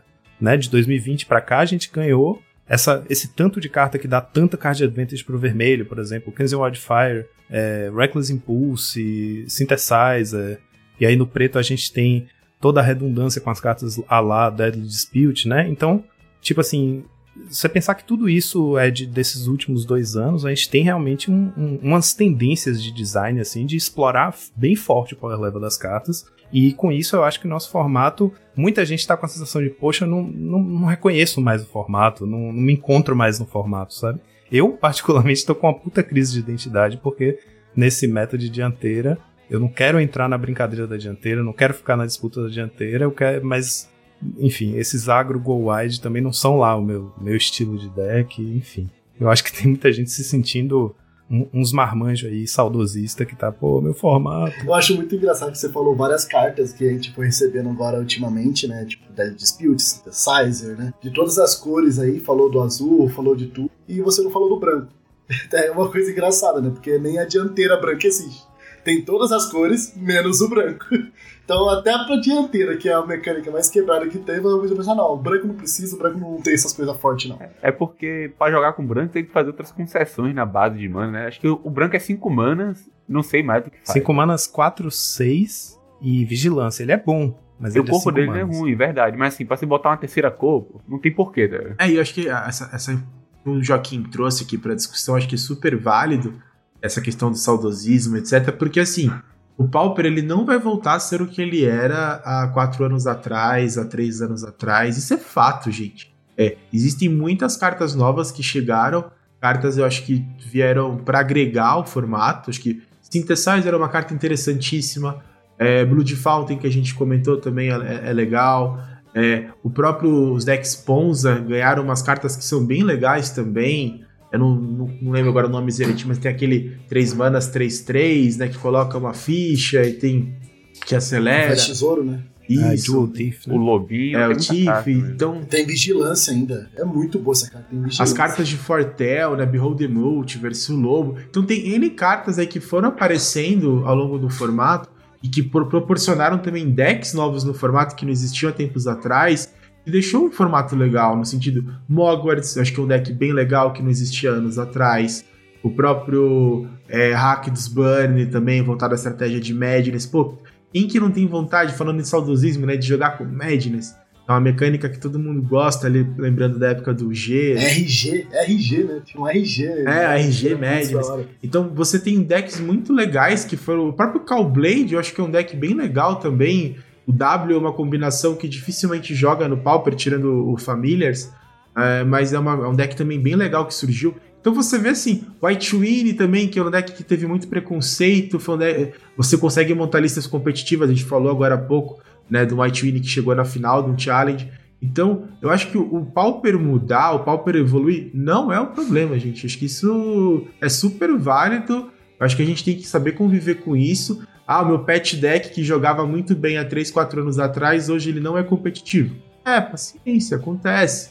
E evolua. Putz, procura outro deck, tenta, tenta se en- encontrar sua casinha. Agora, quando a, a casinha só, tem, só existem duas, né, que é dianteira ou Go Wild, aí você fica ali é, homeless ali que nem tá o Joaquim. Né? Você não sabe para onde correr. então, um pouco disso também. Mas eu acho que é legal a gente separar e falar assim, gente, o formato evoluiu, o formato mudou, ele não vai ser mais o mesmo. De bom, né? E, e um pouco também do que a gente estava comentando, a Wizards ela já deixou isso muito claro. Que quando ela lança as cartas, ela tá pensando principalmente, para não dizer exclusivamente, no Limited. Né? Então, se a carta for interessante, se a carta for divertida para aquele Limited daquela edição, eles vão lançar e aí depois faz os ajustes que tiverem que ser feitos no formato. É por isso que cartas como Shatterstorm e Fall From Favor foram lançadas né? E aí elas não, não tem nem como se manterem por muito tempo num formato como o Pauper. E, e vai ser isso. A gente pedir, exigir que a Wizards não lance cartas como essas, não vai é algo também que não é que não vai acontecer, porque o foco dela é outro. Ela já deixou isso muito claro. Então também a gente tem que saber conviver e o, o banimento ou até um unban aí de algumas cartas é, que hoje estão na lista de banidas vão começar a fazer mais parte do formato, né? Acho que a gente tem que a, a, aprender a lidar com ah, isso. A Wizard podia fazer uma unificação ali no, no Arena e trazer um Plosher pro formato e pronto, daí já resolve metade. Trazer o quê? Trazer o quê? Que daí o Plosher é comum lá no Arena. É que o Plosher é comum no Arena. Né? Daí se unificar com o Arena... Meu Deus, não, é mesmo. Ah, não, sim, não, Deus é mais fácil isso não. Aí eu quero... Achei a fala do Matana muito bacana para pra, assim, um ponto muito legal pra gente encerrar que é isso, né? Esses padrões de design estão acontecendo ao longo de todos os formatos e não, não deixaria de atingir o Pauper, né? A gente vê muitos jogadores de Modern falando que pós MH2 o formato virou outra coisa. Essas cartas com esse power level é, super borderline, assim, estão na, na fronteira do, do, do, limite do power level, estão entrando nos formatos eternos, no Legacy, né? A gente vê elas fazendo estrago em vários formatos. E isso é uma tendência. Isso está acontecendo no Magic, isso está acontecendo no nosso formato, e a gente pelo menos tem a sorte de ser um formato em que as cartas são mais baratas do que a imensa maioria, então é mais fácil você migrar para outro deck, encontrar um deck que tenha a alma, a essência do deck que você costumava jogar, né? Conseguir converter, ah, com, com a base de tal deck que eu tinha, o que, que eu consigo, qual outro deck de hoje em dia eu consigo migrar sem ter que comprar muita carta, enfim o Pauper também é muito amigável para acomodar esse tipo de, de crise de identidade, digamos assim. Ah, eu, a gente esqueceu de comentar, né? Mas combos são muito bons também contra, contra a iniciativa. Combos, por exemplo, o Walls, né? Eu vi o Walls já ganhando de iniciativa bem fácil. O cara faz lá duas, três iniciativas ele combou. Beleza, acabou o jogo. Pô, beleza, você andou três casas aí na sua iniciativa, parceiro. é basicamente isso. O Mogwarts é muito bom, já joguei também. Fiz 4-1 na liga, joguei só um, porque eu já tô meio tô deixando o Malgors mais descansando. Aí joguei uma, fiz 4-1, peguei 3 iniciativa e ganhei dos 3. Uh, outro deck. Ah, até o Cycling Storm, então acho que combos, né? Combos no geral também é uma, acho que é uma Porque ele não liga muito para as casas. O assim. combo entra na, é, ness, nesses, nessas situações é, polarizadas de formato, você tem basicamente três linhas, né? Ou você vai na linha que ataca o bicho-papão, ou você faz o bicho-papão melhor do que o bicho-papão, né? Faz mais, mais rápido do que o oponente, ou com mais redundância do que o oponente ou você ignora. Não, eu vou jogar um, um, outro jogo aqui, vou de Turbo Fog, sei lá. Eu, eu, nem acho que o Turbo Fog tá bem agora, mas assim, né? Tipo, Turbo Fog é um exemplo de um deck que pula o combate, em geral ignora, né? E aí os combos em geral entram nessa, nessa lógica de ignorar. Ah, você tá fazendo sua dianteira aí, beleza, eu vou combar no turno que vem. Seu, seu, seus bichos na board não me importam né? Cycling Storm. São uns decks menos interativos, assim, que vão aproveitar que o cara não usa tanto interação, que os outros decks também não tem espaço de interação, porque estão dedicando os slots todos para combater o, o, deck to beat, e aí vai jogar paciência, lá e vai tentar ganhar, tá? É, porque exatamente, fica jogando ali só paciência dele e ganhando o jogo, é isso. E acontece, né? é, é uma estratégia válida. Eu acho que vai muito também, normalmente esses decks Mogwarts e Storm dependem muito do Grave, né? Eles são facilmente combativos, combate, dá para combater facilmente, só que até o pessoal tirar o sideboard, que é conta dianteira, e botar o sideboard de cemitério é, é outro passo. Assim, também. Então é isso, pessoal. Ajudem, por favor.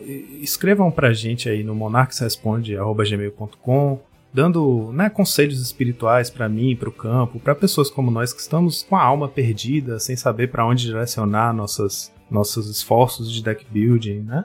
Nesse momento difícil.